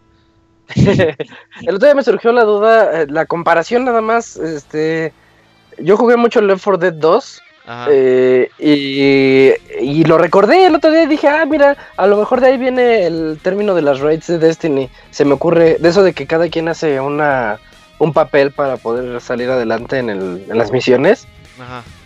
como comparativa, pues nada más. Fíjate que yo lo jugué muy poco, Left 4 Dead. Vi mucho a mi hermano A jugar. lo mejor. pero no, no le entré mucho, entonces no, no sabría decirte. Pero que son divertidas, son divertidísimas, porque tenemos tres diferentes clases en Destiny. Esas tres clases tienen tres formas diferentes de, pues digamos, subclases. Entonces es muy divertido encontrar las mecánicas. Primero, pues las de mecánica de cómo derrotar al jefe. Ya cuando sabes cómo matar al jefe, pues tienes que ver cuáles son las habilidades de tu equipo, cuáles son el armamento, porque no todos llevan las mismas armas, no todos llevan el mismo personaje, no todos llevan las mismas habilidades. Entonces es muy bonito como decir, a ver, ¿quién tiene un escudo de titán? No, pues yo soy un titán, órale, güey, pues tú te vienes al centro. A ver, ¿y quién tiene flecha de cazador? No, yo soy cazador, a ver, entonces a lo mejor tú a la izquierda. Y tienes y esa forma de, de encontrar la forma de derrotar a los jefes. Eh, la raid nos tomó como dos fines de semana para completarla. No más, ¿no? Yo creo que como dos, ¿no, Julio? Sí, dos, dos. ¿Son Sí, dos? Ah, sí, que, que tú lo hayas hecho como Almea. Sí, es que tú lo Ah, hiciste la pinche tercera semana. pero Nosotros Bueno, sí, lo pero hicimos a la segunda. Entonces, es muy, muy, muy satisfactorio eh, tratar de terminar este, este tipo de misiones. Y la verdad es que, pues en Destiny nosotros tenemos la costumbre de cada semana jugar una vez por semana la raid. Y con Destiny Taken King lo hicimos, yo creo, más de 50 veces. Y es como una tradición y la hacemos esa cantidad de veces porque nos divierte. Sea, a lo mejor mucha gente dice, "Pues, Siempre no es algo nuevo". ¿por, por qué juegan 50 veces lo mismo? Pues sí, es jugar lo mismo, pero de que salen diferentes cosas. A lo mejor no es lo mismo llevar un titán que llevar un cazador o llevar un mago. Te tocan diferentes funciones y que te diviertes, te diviertes. Si no, no lo haríamos. Ahora, mañana que sale la raid en difícil, pues va a ser un nuevo reto. Vamos a tener que pasarnos seguramente otros dos, tres fines de semana a que el equipo se empareje de nivel, a encontrar las nuevas mecánicas, a superar los nuevos retos que va a poner el, eh, para encontrar los fragmentos de Siva. Entonces nos vamos a divertir durante otras 3, 4 semanas a ver y a ver cuánto tiempo nos toma para pues para dominar la raid.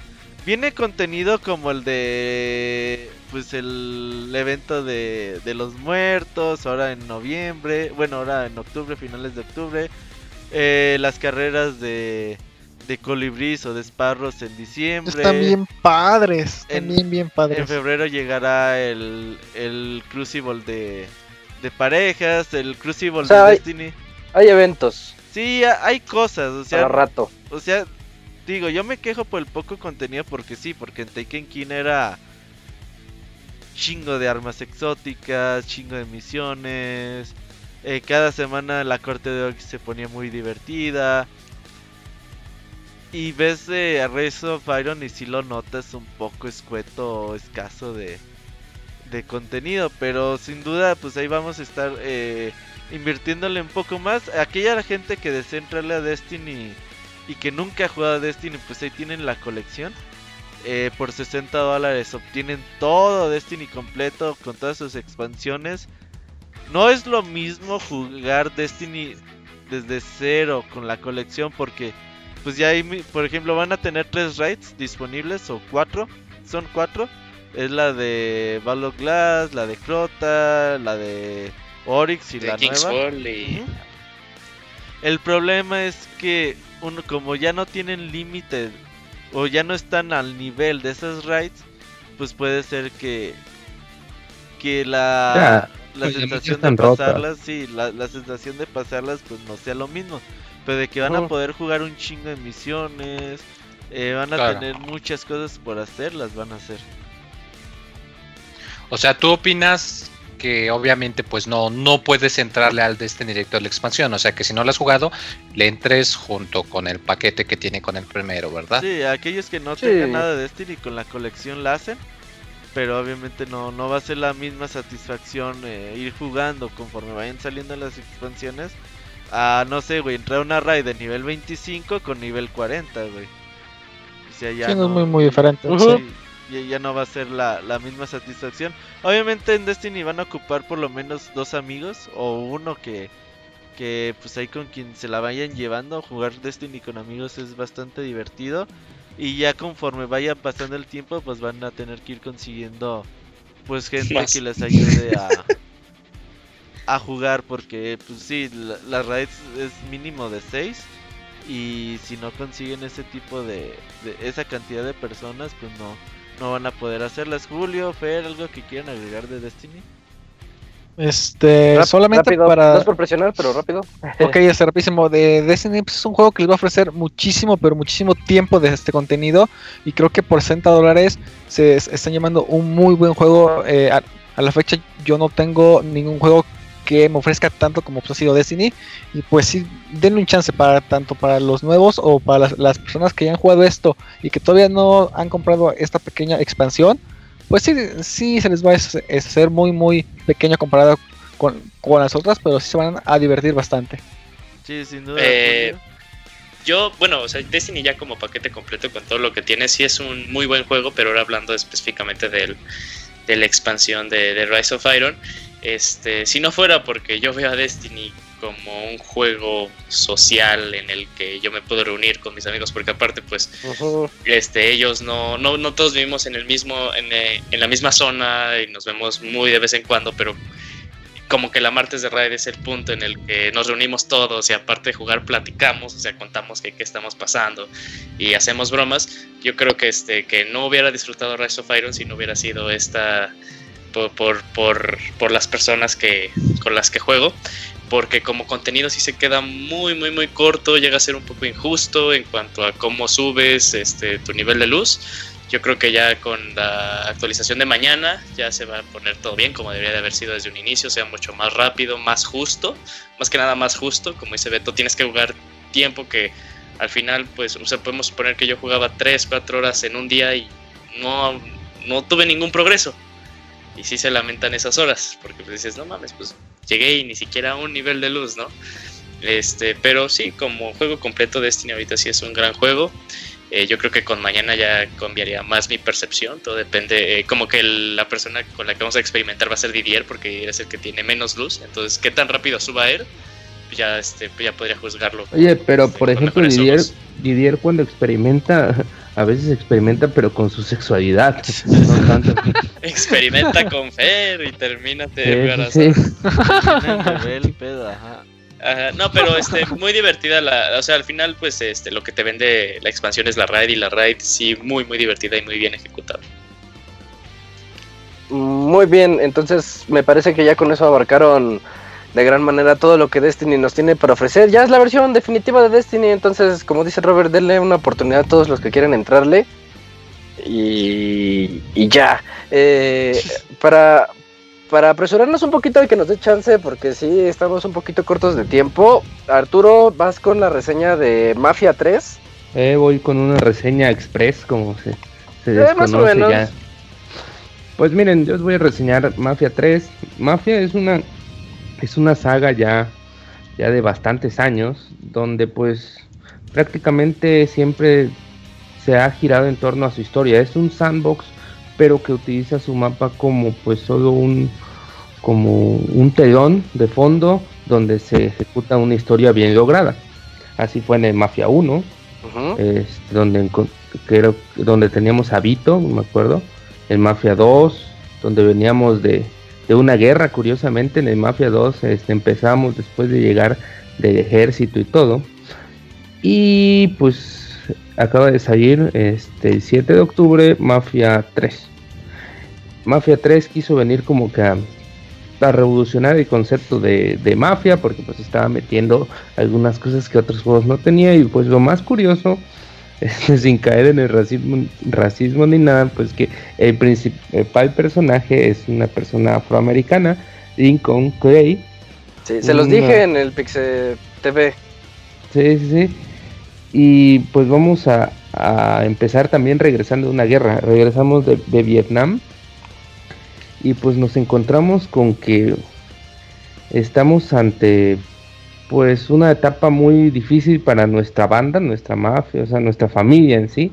Eh, no solo familia de sangre, sino nuestra familia de pues de mafiosos y todo eso, porque pues eh, están pasando momentos donde está la mafia haitiana y todos esos que nos empiezan a que- querer quitar territorios y pues por azares del destino que no quiero decirles pero pues es una de las primeras partes del juego eh, sufrimos un ataque muy directo contra nuestra familia y pues ahí empieza todo no ahí empezamos a una espiral de venganza de venganza así cabrona en donde este Clay como estaba yo comentando creo que con Martín o algo así, eh, me recuerda mucho a, a Nico Bellic, porque Nico Bellic en el GTA 4 era una persona que igual se preocupaba por su hermano y todo, pero si tenía que matar a 10 cabrones, este, O tenía que ir a jugar boliche con el primo. sí, se iban, se iban de o de o de borrachera con el primo y en, en la siguiente misión tenías que matar a 10 personas con unas lanzagranadas y así, así es Lincoln Clay, tiene una cierta moralidad eh, muy propia, pero que no impide pues ser salvajemente violento y brutal, la verdad, sí, en algunos casos sí se pasa de, de violento el, el afroamericano este, y, y pues nos encontramos con, con una jugabilidad este, en tercera persona, de mundo abierto, eh, un poco tosca tal vez, mm, porque pues venimos de juegos como GTA V, quizás este pues algunos no sé qué cuál otro sandbox les podría poner como ejemplo, pero pues Mafia sigue una línea muy El de los chinos, ¿cómo se llama? Los perros. Sleeping Dogs. Ah, Sleeping Sleeping Dogs. Dogs. así. Eh, Sleeping Dogs, por ejemplo, basaba su, su jugabilidad en mucho en peleas cuerpo a cuerpo. Aquí Ajá. ya no quisieron tanto. En Mafia 2 también era como que había implementaron en algunos enfrentamientos cuerpo a cuerpo. Y pues aquí no, aquí ya casi todo es por, eh, por armas, pero mm, siento que no está muy logrado ahí. Siento que las mecánicas son muy muy simples para los disparos. Es un, es un sistema de disparos de cobertura, como casi todos los que están en estas épocas, desde Gears of War a la fecha.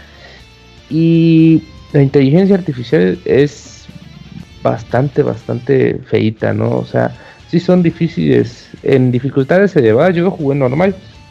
Pero intenté en algunas partes en dificultad un poco más elevada y sí cambiaba la dificultad, pero solo eran más exactos y como que morían más difícil, ¿no?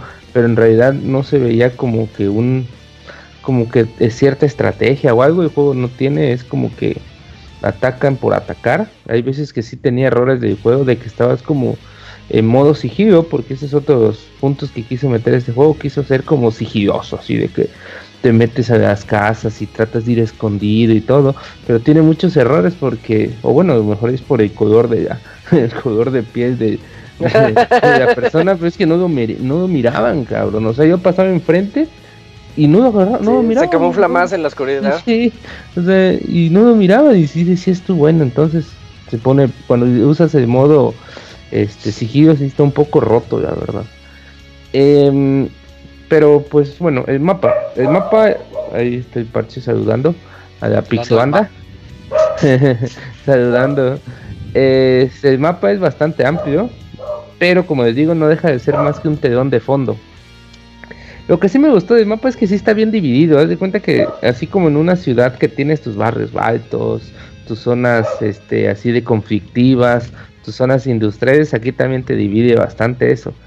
Eh, este, hay zonas donde está la industria que se ve lleno de smog y la chingada. Está la zona donde vivimos nosotros, que es como la zona este, afroamericano, barrios bajos, donde peleamos con los haitianos. Y está la zona alta, donde hay mafiosos como que más mafiosos italianos y que así carros mejores y cosas así.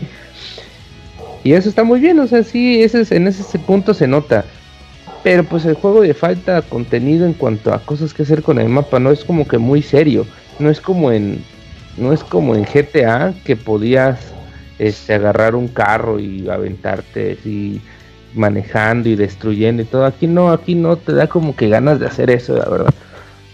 Y el juego quiso cambiar un poco porque quiso meter como que misiones secundarias donde tratabas, donde tratas de, por ejemplo, de manejar ciertos negocios. Porque conforme vas pasando el juego te van quedando negocios que tú les vas quitando a, a la mafia italiana algo así como en GTA, el de PSP, Vice City Stories, mm. no sé si lo. Sí, más o, menos te, parecido. vas haciendo de negocitos ahí. ¿Sabes como También un poquito como el padrino, no sé, para. No, de. De Godfather. se llamaba el padrino de Goodfather. Así más o menos. Este, donde vas haciendo negocios y todo, pero pues no deja de ser algo como que anecdótico. Y el juego te da la opción de que no, que si lo matas, te vamos a darte, vas a quitar todo su dinero y te van a quedar como 20 mil. Pero si no lo matas, este, te van a dar 10 mil semanales, por ejemplo. Pero tienes un aliado. Sí, y aparte de eso tienes un aliado y pues dices tú, o sea, yo por ejemplo nunca maté a nadie. Pues para mí mejor que trabajaran y que hicieran dinero y que se fueran pagando como que, que la renta me vi muy muy, pero pues sí a huevo, oye. Sí, y te pone a trabajar. Llega un momento donde ya no necesitas como que generar más dinero, ya el juego te va dando. Y pues en parte está chido porque las armas y todo esto te las llegan a vender en un carrito como de como de dulces, hablas este, ahí, Sí, sí, llega una camioneta. ¿qué voy a llevar? ¿Qué voy a llevar? así llega una camioneta a media calle, güey, con policías y todo, y abren sus maletas y hay una, unos cuernos de chento, unas pinches veretas y un chingo de cosas, hasta lanzagranadas, no, hasta granadas nada más. Y pues eso sí no, no está muy real, pero está, está chido, ¿no? Que puedas tener tus armas en cualquier momento, pero tampoco necesité mucho como que comprar armas. Yo la verdad siempre usé las que te da el juego así conforme vas recogiendo. Y pero pues hasta ahí el juego es deja, dejaba un poco que desear. En cuanto a los gráficos, gráficamente este el juego, ah bueno, la conducción antes que nada, vamos a ver de la conducción, porque pues si es un juego donde vas a pasar bastante tiempo manejando. Es bastante arcade, tiene una modalidad donde es como que más real, pero pues no, no, no, no es tanta la diferencia y si empiezas como que a no controlar. Yo creo que lo hicieron, trataron de hacerlo como que más difícil de manejar y ya pusieron que era como que más realista. Cuando pues el hecho de que un juego sea conducción realista no quiere decir que directamente tenga que ser difícil, ¿no? Sino que más o menos se adapta a las físicas reales. Y aquí no, las físicas casi no, no estaban muy bien logradas en eso. Este, hasta ahí no sé si tengan alguna duda de historia, juego, más o menos. Mm, no, No. por el momento no, pero parece que t- se quedó en medias en todo.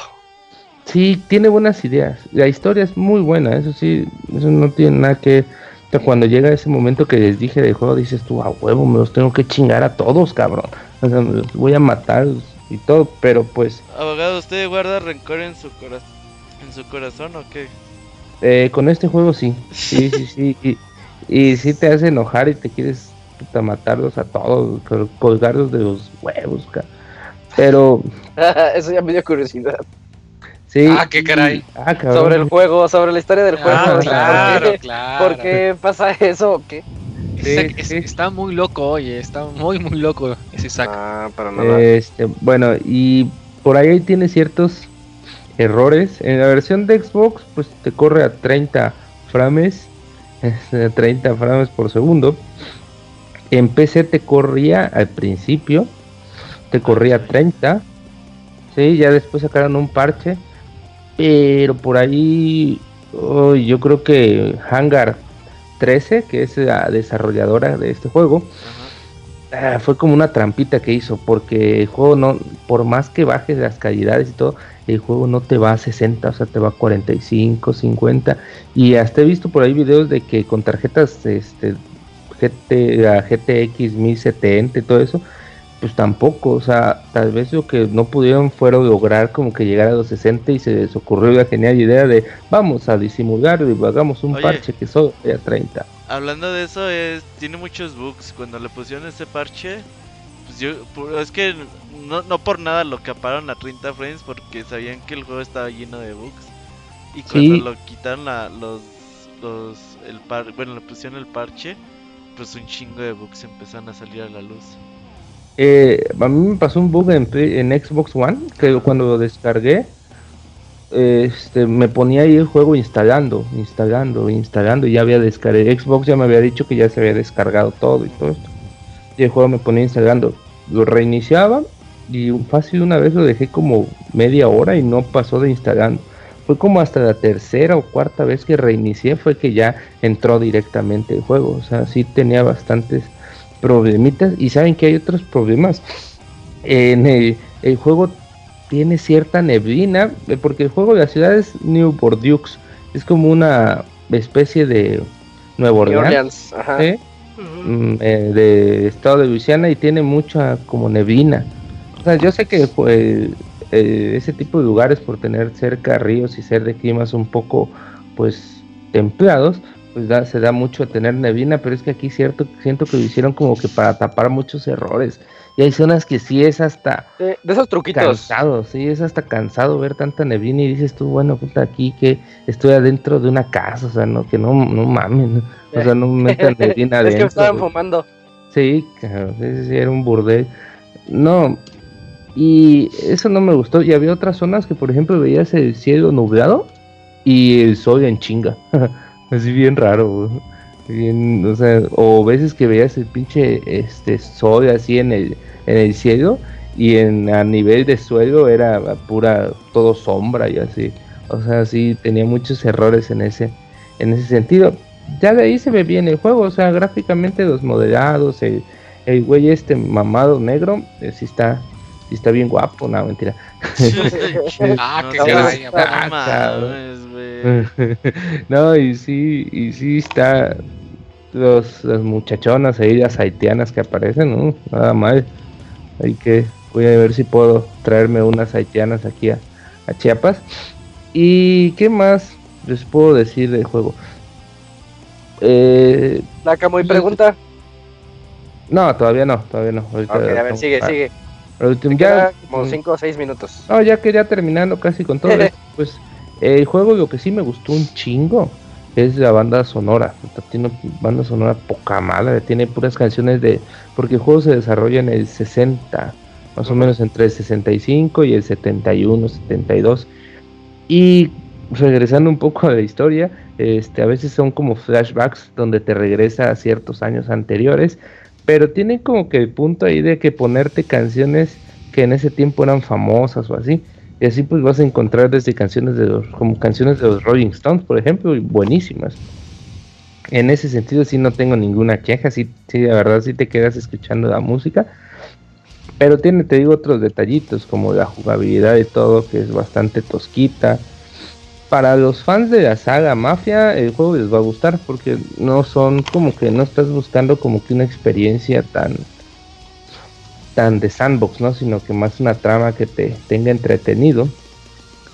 Hay muchos coleccionables, hay, hay vinilos, hay pósters, hay revistas de Playboy por ahí, este, que puedes estar coleccionando por el mapa, pero como siempre he pensado, cuando en un juego como un sandbox le, le metes un chingo de, de objetos este, para recolectar es porque no tenías nada más que, que hacer con el mapa, ¿no? Porque ya fue lo único que se te ocurrió para más o menos como que tapar esas carencias Sí. y, y como que decir, bueno, no vamos a hacer eh, un chingo de secundarias ni cosas así, pero para que no se vea tan culero, pues vamos a meter 500 coleccionables, así como los Assassin's Creed, eh, o como las palomas de, de los GT, del GTA 4, que sí tenía, cuando, digo, entre más contenido así tiene un juego de recolección, menos contenido como que importante, pero de manera secundaria tiene. Eh, pues, pues hasta ahí les digo, el juego, acá muy pregunta. Mm, hay gente que lo compra físico y lo revende. Mm, ¿Qué clase de respuesta es esa? De que si lo quieres comprar, pues está bien y todo, pero con el hecho de que te va a durar 20, 30 horas, tal vez mucho, porque la historia te dura como 12, y entre que estás buscando ahí pendejeando, te puedes echar otras 4, 5. Pero ¿no, ¿no crees que es de esos juegos que yo creo que para Navidad ya lo vamos a ver bien barato? Sí, sí, eh, yo creo que ya en las ventas de octubre ya lo vemos con un descuentito. Eh, yo no creo que el juego valga los 1300 que vale. En PC sí lo vale porque en PC vale 600. Así que no, está, no está tan pasado de lanza. ¿A qué se deberá consola- eso? Ya van como 4 o 5 juegos que llegan muy baratos en PC y en consolas están Lo que pasa es que en Steam el intercambio de dólar a veces te lo toman como a 11 o a 12 o a 13 pesos. Depende del publisher de la compañía. Pero, pero Porque, por ejemplo, no- los de Warner Bros. Ellos Ajá. sí te salen, te cuesta lo mismo que comprar la física en México de mil Sí. pesos, mil doscientos. Igual los de, igual los de Namco, por ejemplo, también. Pero dependiendo del publicador o de la distribuidora, no sabemos igual y es que hablan con el distribuidor físico o algo. Pero como dice el abogado, muchos juegos nuevos te cuestan, suponiendo ¿Sabes? que el valor del dólar fuese ese. Pero es más de la 10, mitad. 11 A veces Take Two, a veces Take Two este, maneja precios buenos en, su- en Steam. Maneja como que 10 pesos, así.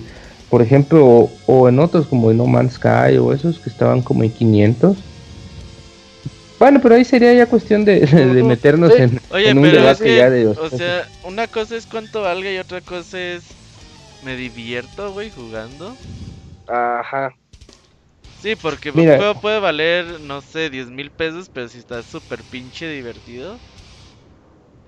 Pues no sí, sé, ahí sí, sí. como Sí, que... No, es pues es que ahí yo creo que Sí, ya, es cuestión de cada quien. yo creo que ahí es cuestión de enfoques, ¿no? Porque por ejemplo, lo que a mí me puede parecer Pero divertido, ¿cuál es tu enfoque, güey?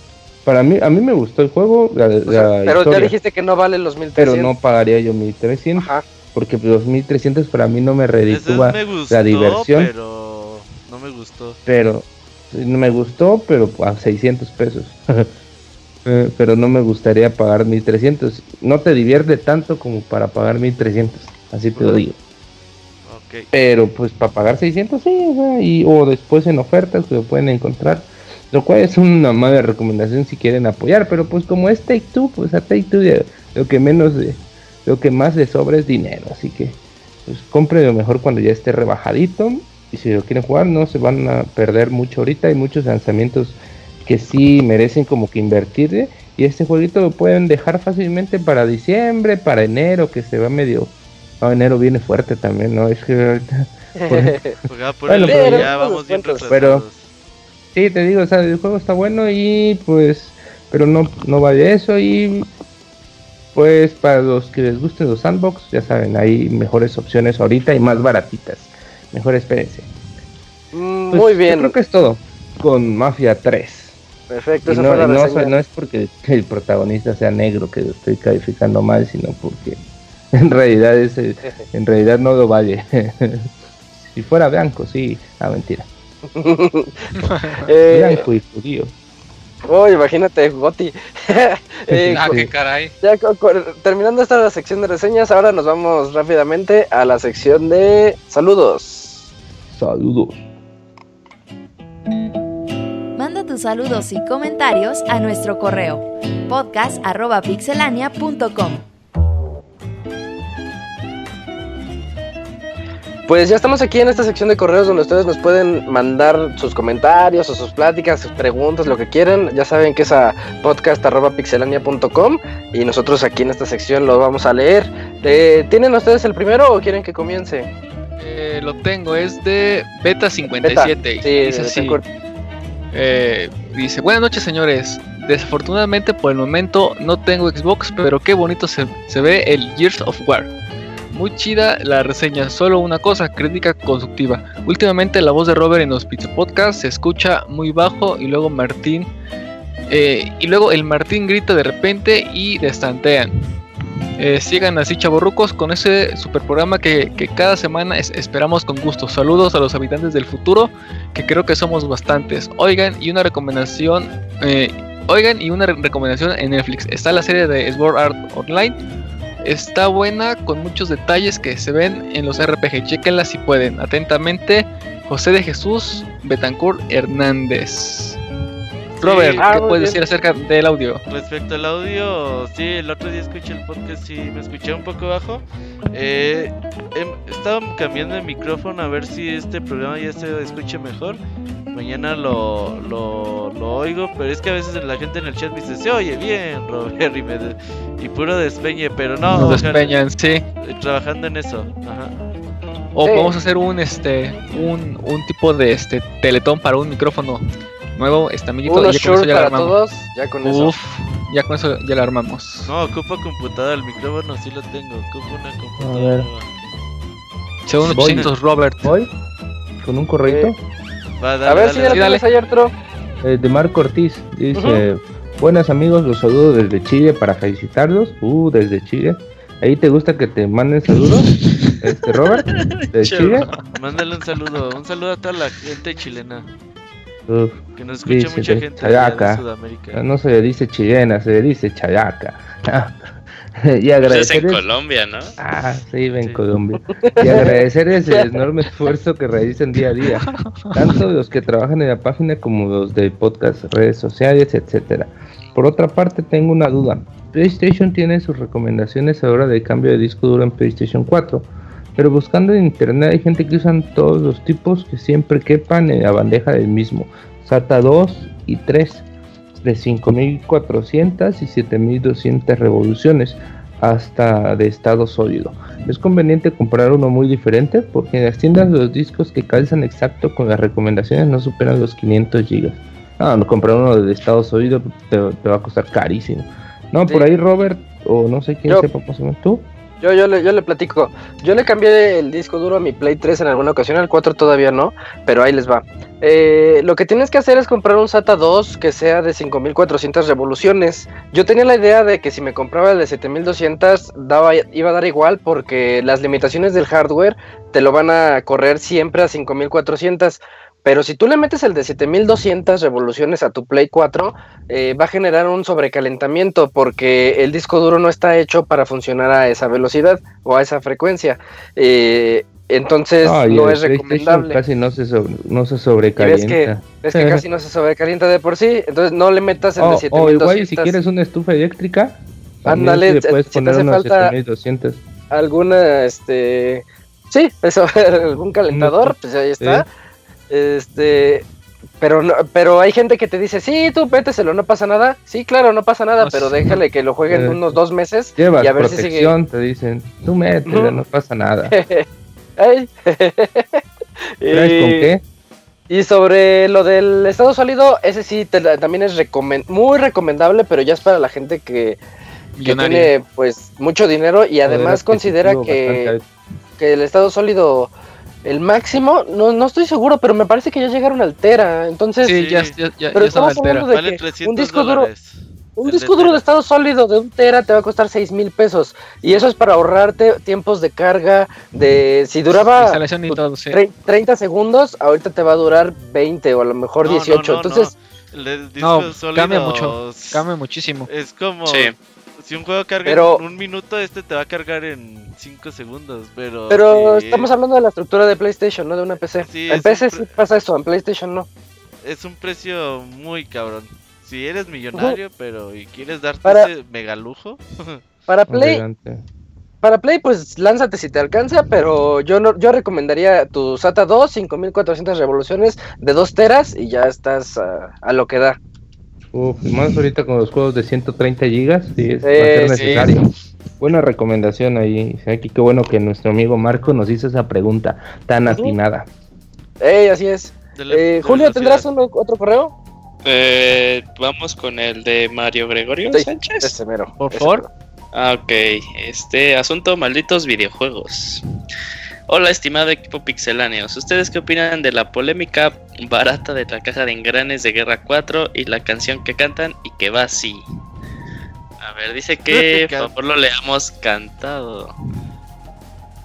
¿Qué pedo? ¿Lo cantamos? Por favor, Sí, una sí, mezcla ¿Quieres cantarlo? y portada de Gears, alguna mecánica es una forma de ser sin preocuparse de una demanda plagiando. Así es como aprendí a vivir. Hakuna me plagia. Ya, esta es la canción. Así termina, ¿no? Sí. A ver, dice, ya en más. Y en plan más crítico, es, eh, es terrible la cantidad de odio que se dio contra la joven Hakunita. Esto me recuerda que las mujeres son enemigos naturales de los gamers, como enemigos naturales son Master Kira y Eh, Kamui, es como una historia de amor-odio eso. o enemigos por envidia como lo son Kamui y el pandita japonés, Kamui contra el mundo. o peceros y Kamui. No, no, no, no dice eso de Kamui, dice o peceros y consoleros, o youtubers y gamers, o Moy y Robert. Malditos videojuegos, arruinan todo. Me despido siendo su escucha fan y ladilla oficial. Les falta más Chibox. Mario Gregorio Sánchez Álvarez, no soy Don No soy Huevo. Don Huevo. Hashtag Isaac Carita Comshotera. Oh, para los que quieran saber más de de Hakunita, mañana ya bocas, amigos. Y con Camuy y Martín Pixie Brothers. No, pero una opinión, una opinión así bien breve de esto, Robert. Fíjate que Ey, ya, ya se a, mí no- Robert. a mí sí no me gusta opinar de eso. Sí, ya sé. Eh, Creo que pues es pedo de la chava y de Microsoft y de las personas que lo acusan. Y Sí. siento que en Twitter la gente se pone como si nunca hubiera cometido un error, güey. Y como si fueran perfectos y se ponen a satanizar a una persona de forma muy cabrona. Pues yo creo que las personas involucradas deben arreglar sus pedos.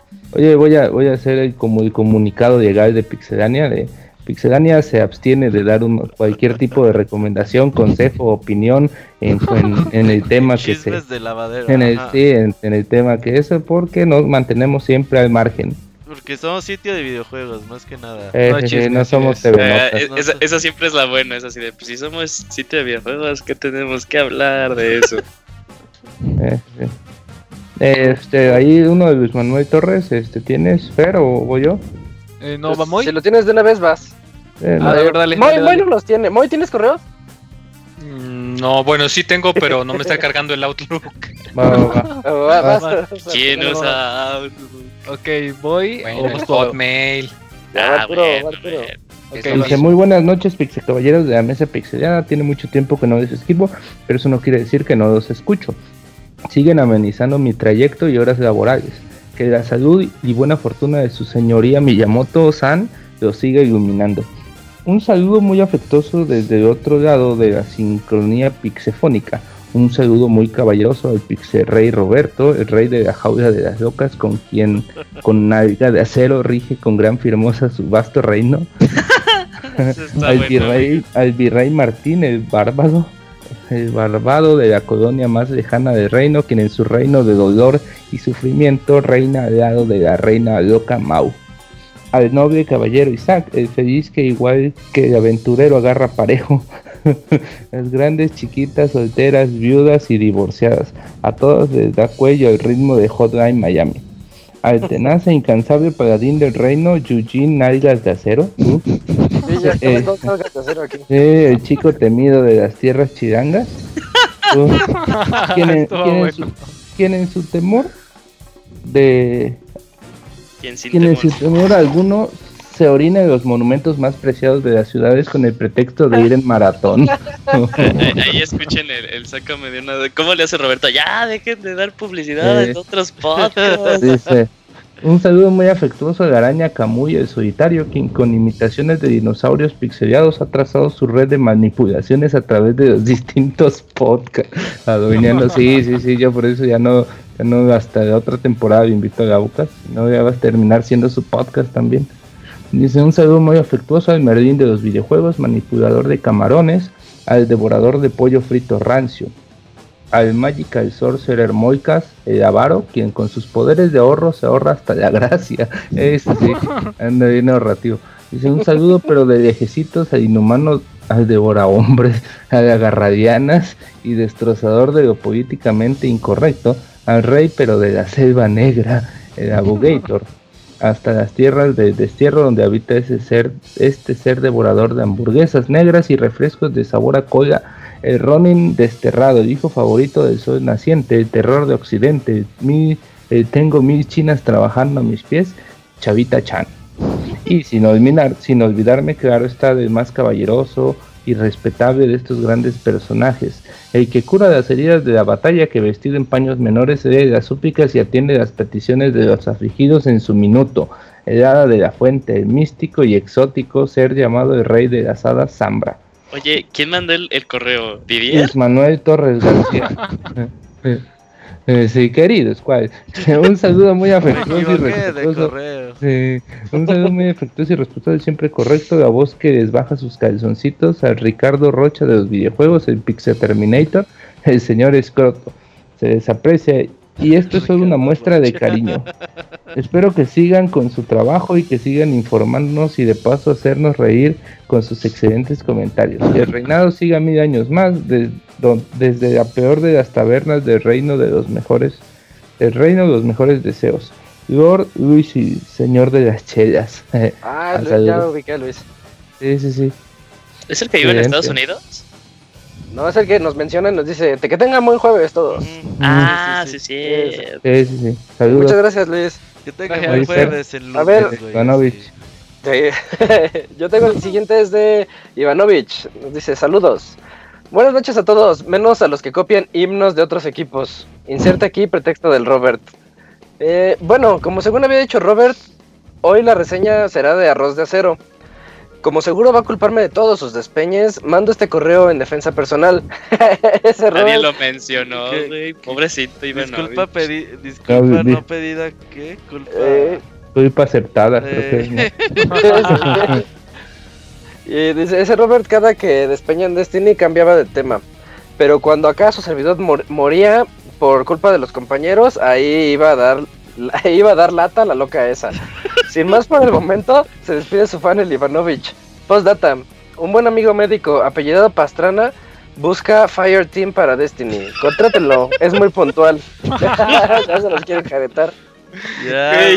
Ay, correo. La chingada. Correo chiste local. Oye, pero aquí rápido, o sea, a ver, Isaac, tú dime, tú dime si es de Espeña de nosotros o de A Ivanovich.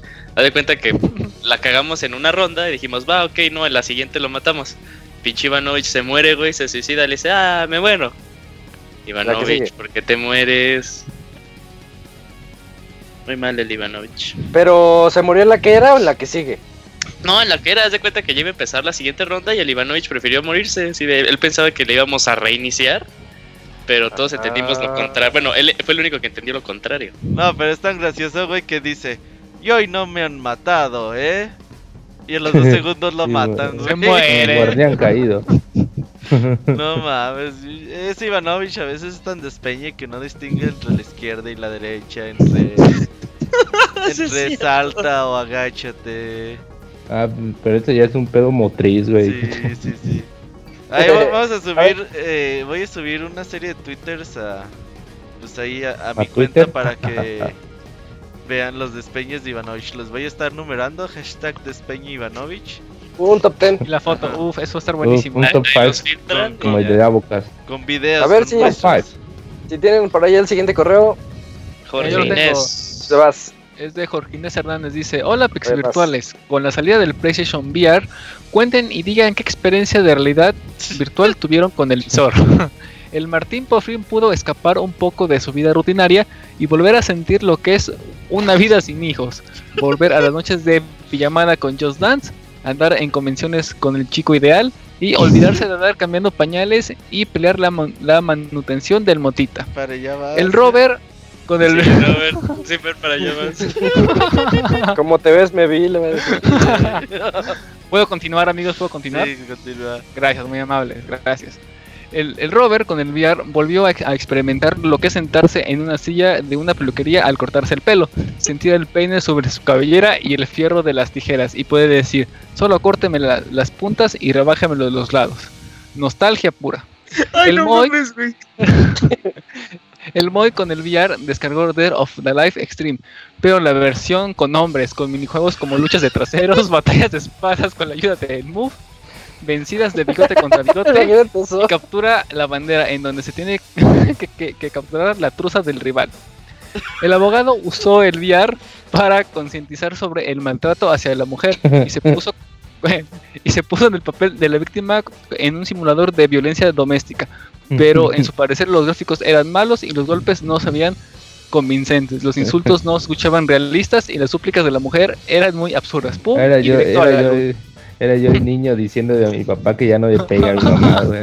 Ya no le pegues, Dice- papi. Eh, dice, el Fer usó el VR para vencer su miedo de hablar frente a una multitud y así poder cantar en un escenario como toda una idol japonesa. Y aunque vestirse de colegiala no era parte de, de la experiencia, él lo hizo con gusto. Isaac, el feliz gracias a la realidad virtual, al fin pudo vivir lo que es lo que es tener relaciones sexuales, pero configuró mal el visor y lo puso en modo mujer, poniéndose de- en cuatro, en cuatro situaciones muy des- desfavorecidas. Además, el dispositivo que se puso en la, en la entrepierna, en vez de hacer movimientos hacia afuera, lo, re- lo realizaba hacia adentro. Terrible experiencia. Saludos virtuales desde Zapopan, tierra de la romería. ese correo, entre el correo de Manuel ay. Torres y el correo de, de Jorge Inés, casi casi le pueden quitar la chamba a Gus Rodríguez, a uno Sí, de esos sin creadores de contenido.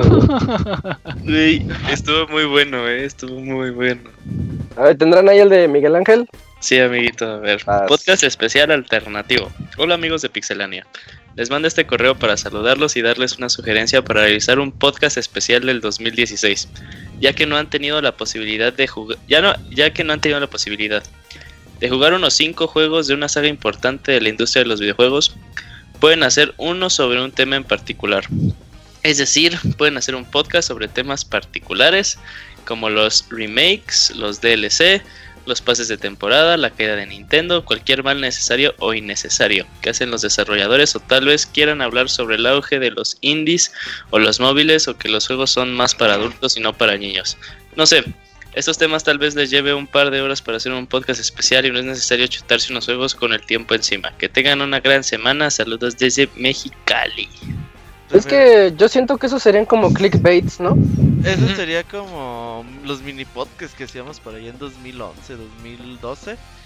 Y los dejamos de hacer por eso, porque luego se te acaban los temas y dices, ah, ¿y ahora de qué hablamos? Justamente en ese tiempo ya hablábamos de los indies, de los DLC. Si no invitamos al, al chavita japonés para que hable con nosotros. Y, y referente a los podcasts especiales, pues como que queremos, como que queremos seguir teniendo la misma pues tónica de tratar de hacerlos realmente especiales. Este año lamentablemente no hemos tenido la oportunidad de ponernos de acuerdo, pero ojalá y en 2017 pues, traigamos algún nuevo podcast. Escuchen los que hay, son bastante buenos.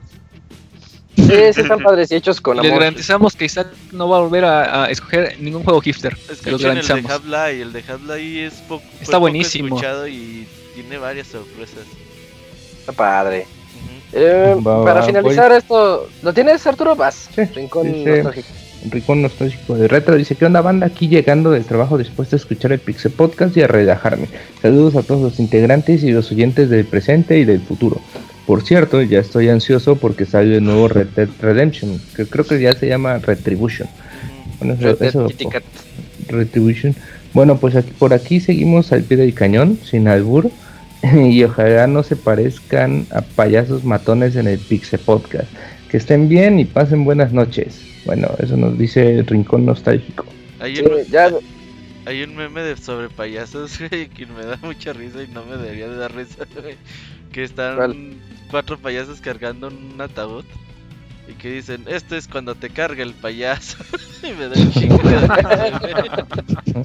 ¿Sabes de dónde viene esa frase? ¿Cuál? sí, Del payaso de- del rodeo. el rodeo. Porque cuando uno este, te herían o todos los que entraban a sacarte eran los payasos de rodeo. Pues. Ah, Y es que cuando te madrean, cuando quedas todo ¿te cargaba mal, te carga el payaso. No, eso sí no o dato también. Oye, creo que nuestro community manager de Facebook no puso. Ah, sí, No, sí, sí lo puse, ¿cómo no? Que- Oh, Espérate, no, sí lo muy puse. A ver, a ver, defiéndete. Ah, pero aquí- ese Mario Gregorio dice. manda mensaje doble, muy mal. Sí, solamente tenemos un pequeño mensajito ahí en Facebook que dice que es de Mario Gregorio Sánchez Álvarez que dice se cuidan chavos, muchos saludos a todos y creo que ya es el único comentario que tenemos en Facebook, ¿eh? Muy mal gente, muy mal, de ¿eh? Fer no hubo eso, no, como No, no hay amiguito, hoy hay- Se no fusionó hay. con el minuto de Facebook. De Ajá. aquí, de aquí a nueve meses no va a haber minuto de Fer. Qué pendejo eres. Ay, van a hacer Ya una, Entramos a los nueve meses de Sí puede haber, sí puede haber, sí puede haber. no, mándenlo, ¿cómo le pueden que- poner el nombre a su hijo Que de, no hay de riesgo. Fer? Qué pendejo. Vamos a mandar Mande. una encuesta, sí, cuando sepamos si es Póngale niño nombre al niño, se va a llamar el nuevo minuto de Fer. El que- aunque ya le pusieron Jorge al niño ahí. Ah, pero Pero- eso desde antes. Ajá. Aguas, Pixel Junior es el que va ganando las encuestas, ¿eh? Pixel Junior, güey. Hay que Ay, digan que se fan. el Kevin, el Kevin. El Brian, Brian, el El Brian. Brian. o Brandom, con M al final. Brandom. O cómo se- o- Oye, pues yo creo que vamos cerrando, ¿no? Isaac? Esta semana, Sí. pues estén atentos. eh, dicen que el NX sí es esta semana, así que está monitoreando. Ah, rato. NX. Red Dead Retribution, ahí sí, ese, es- ese es lo Sí. importante esta semana. Lo que sí no, no, es que vamos a estar como otros que dicen que es Metroid. Sí, uh, Uy, y Ah. luego, ¿sabes quién se la creyó? El Fer, güey, no mames. Güey, pues no vi, mames, güey. no ya. puede ser. Y- la- otra- tecnología. La otra noticia es que el siguiente 26, miércoles 26, va a ser nuestro baúl de los pixeles. Oh, cierto, eh, el próximo 26 de octubre. Fatal Frame es este mes. Y ya nada más Ujú. faltaría Ninja Gaiden en noviembre. Y Profesor Layton en diciembre. Juegazo, eh, Profesor Layton, para que estén atentos. Y ya después veremos qué onda con el baúl de los pixeles. Hemos recibido mensajes de personas que obviamente desean que los mantengamos. y Pero pues son las mismas personas de siempre, amiguitos. No, no se crean. Pues vamos a ver. eh, estamos viendo por ahí propuestas que nos mandaste el propio Locun y, y pues vamos a juntarnos ahí toda la gente que hacemos el baúl de los pixeles a ver cómo podemos continuar. Mientras tanto, pues nos vemos el próximo lunes. Si hay algo sobre Nintendo NX esta semana, Uh, pues ya minuto vemos. Mixer, minuto Mixer. Antes. Va, va, va. Nada más Bellico, Mixer. dice que de verdad Camuy. Dale, dice, dale 20 segundos Camuy para que escriban en, Cam- en Mixler. Sí, mientras les recordamos las redes sociales, nos pueden mandar correo a podcast arroba pixedania.com, a en Twitter como arroba pixedania, en Facebook como pixedania oficial y en, y en Facebook como Facebook diagonal pixedania oficial. Así es. Ahí estamos. Si ahí hizo algo sobre NX esta semana y no sale como el evento de PlayStation de septiembre, pues hacemos algo de algún Ya veremos. especial. El Sí, jueves sí, sí, tenemos pues torneo de. Street Fighter, los que se quieran Ah, sí, suscribir es gratuito. Y pues como que andan apagadones en nada más Ese- Camuy, un sí, saludo bueno, allá a este, Camuy y a ahí- Artube. Ahí, ahí si quieren vernos despeñar en la Raiden difícil, de seguro pues va a haber stream por Twitch. Ah, yo creo mañana hacemos streaming de, de, de Destiny ahí para despeñar a gusto. El Moy se la come, dicen en el chat, sí, sí se la come. La próxima semana Sí. es que tenemos reseña de... Final Fantasy, Ok, Final Fantasy, World Final Fantasy. así es. Y por ahí Moy tiene este de Darkness, Darkest Dungeon, ¿no? ¿Cómo se llama? Darkest Dungeon que salió para Play. Mendigo juego más difícil que la fregada. Entonces hay que en el Moy nos hable de eso y seguramente viene Battlefield, Dragon Ball Xenoverse, eh, Titanfall y muchos más en camino. Muchas gracias a todos. Sí, Eh, bueno, entonces vamos despidiendo ya este podcast. Eh, en nombre de Fer, Julio, Arturo, Robert, Moy, el chavita japonés, Martín que no pudo estar aquí, pero ya regresará. Eh, yo soy Isaac, esto fue el Pixel Quedó Podcast. cuidando a los Motitas Junior. Así es, eh, le Ahí tocaba va, esta pa- para semana. allá vas, Fer, para allá vas. Esto fue el Pixel Podcast número 286. Muchas gracias a todos. Nos vemos la siguiente semana. bye. Red Dead Seguimos- Retribution. Bye. Adiós.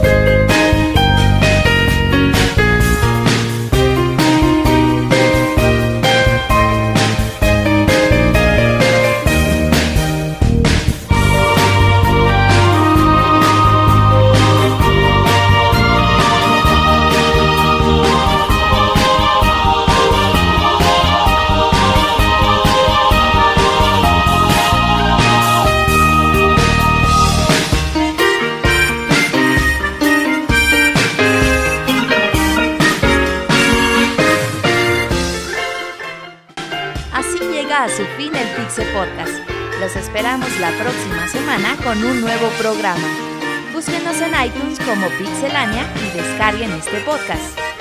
Muchas gracias y hasta la próxima.